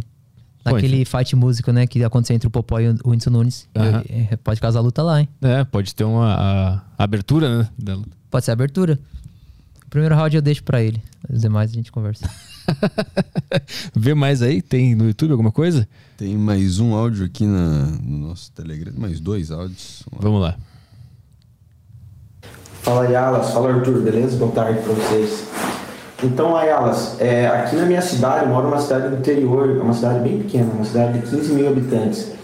o professor aqui da academia, ele costuma fazer uns eventos pequenos, assim, tipo, relativamente, ó, agora esse final de semana, por exemplo, rolou um Open de Jiu-Jitsu que rolou uns 200 inscritos, assim, e ele tira uma grana assim. É, ele convida outras academias e tal, ele até procura fazer alguma questão federada, mas além disso ele pega, monta uma cantina no evento, por exemplo, e, e vende material lá, comida, refrigerante, açaí para o pessoal comprar lá e fazer uma grana. Talvez seja essa uma opção. Acredito que, não sei, se estão aí na cidade maior, é, seja um pouco mais complicado para fazer, não sei. Mas é uma sugestão aí que rola aqui, pelo menos. Sim, mas aí no caso tem. Aí posso pensar até essa possibilidade, mas você vai ter que pagar para você tá, fazer um evento que não seja meu, exemplo, o evento não é meu, o evento é seu. Mas para mim montar uma cantina, qualquer coisa dentro do seu evento, eu vou pagar o espaço para mim durante, eu vou ter que alugar uhum. espaço. Então aí as pessoas já ficam com esse receio de poder fazer abrir algo a mais, poder, exemplo, eu quero ganhar um lucro para poder, exemplo, ah, curtir, curtir um evento meu, uma luta minha. Como eu vou fazer dentro do seu evento, você vai ter, você vai ter que cobrar, você vai cobrar o espaço de mim. Uhum. Então as pessoas já ficam com esse receio de querer alugar por causa disso, entendeu? Uhum. Tem mais uma, é isso? A última. Oi, vocês. Eu não pude ver desde o início, então não sei se já foi respondido, mas acho que não. É, queria perguntar quanto às regras do kickboxing. Cada campeonato parece que usa uma variação um pouquinho diferente. Parece que no K1, se eu não me engano, você podia segurar a perna do cara por mais tempo, mas no One você segura por meio segundo, o juiz já, já separa.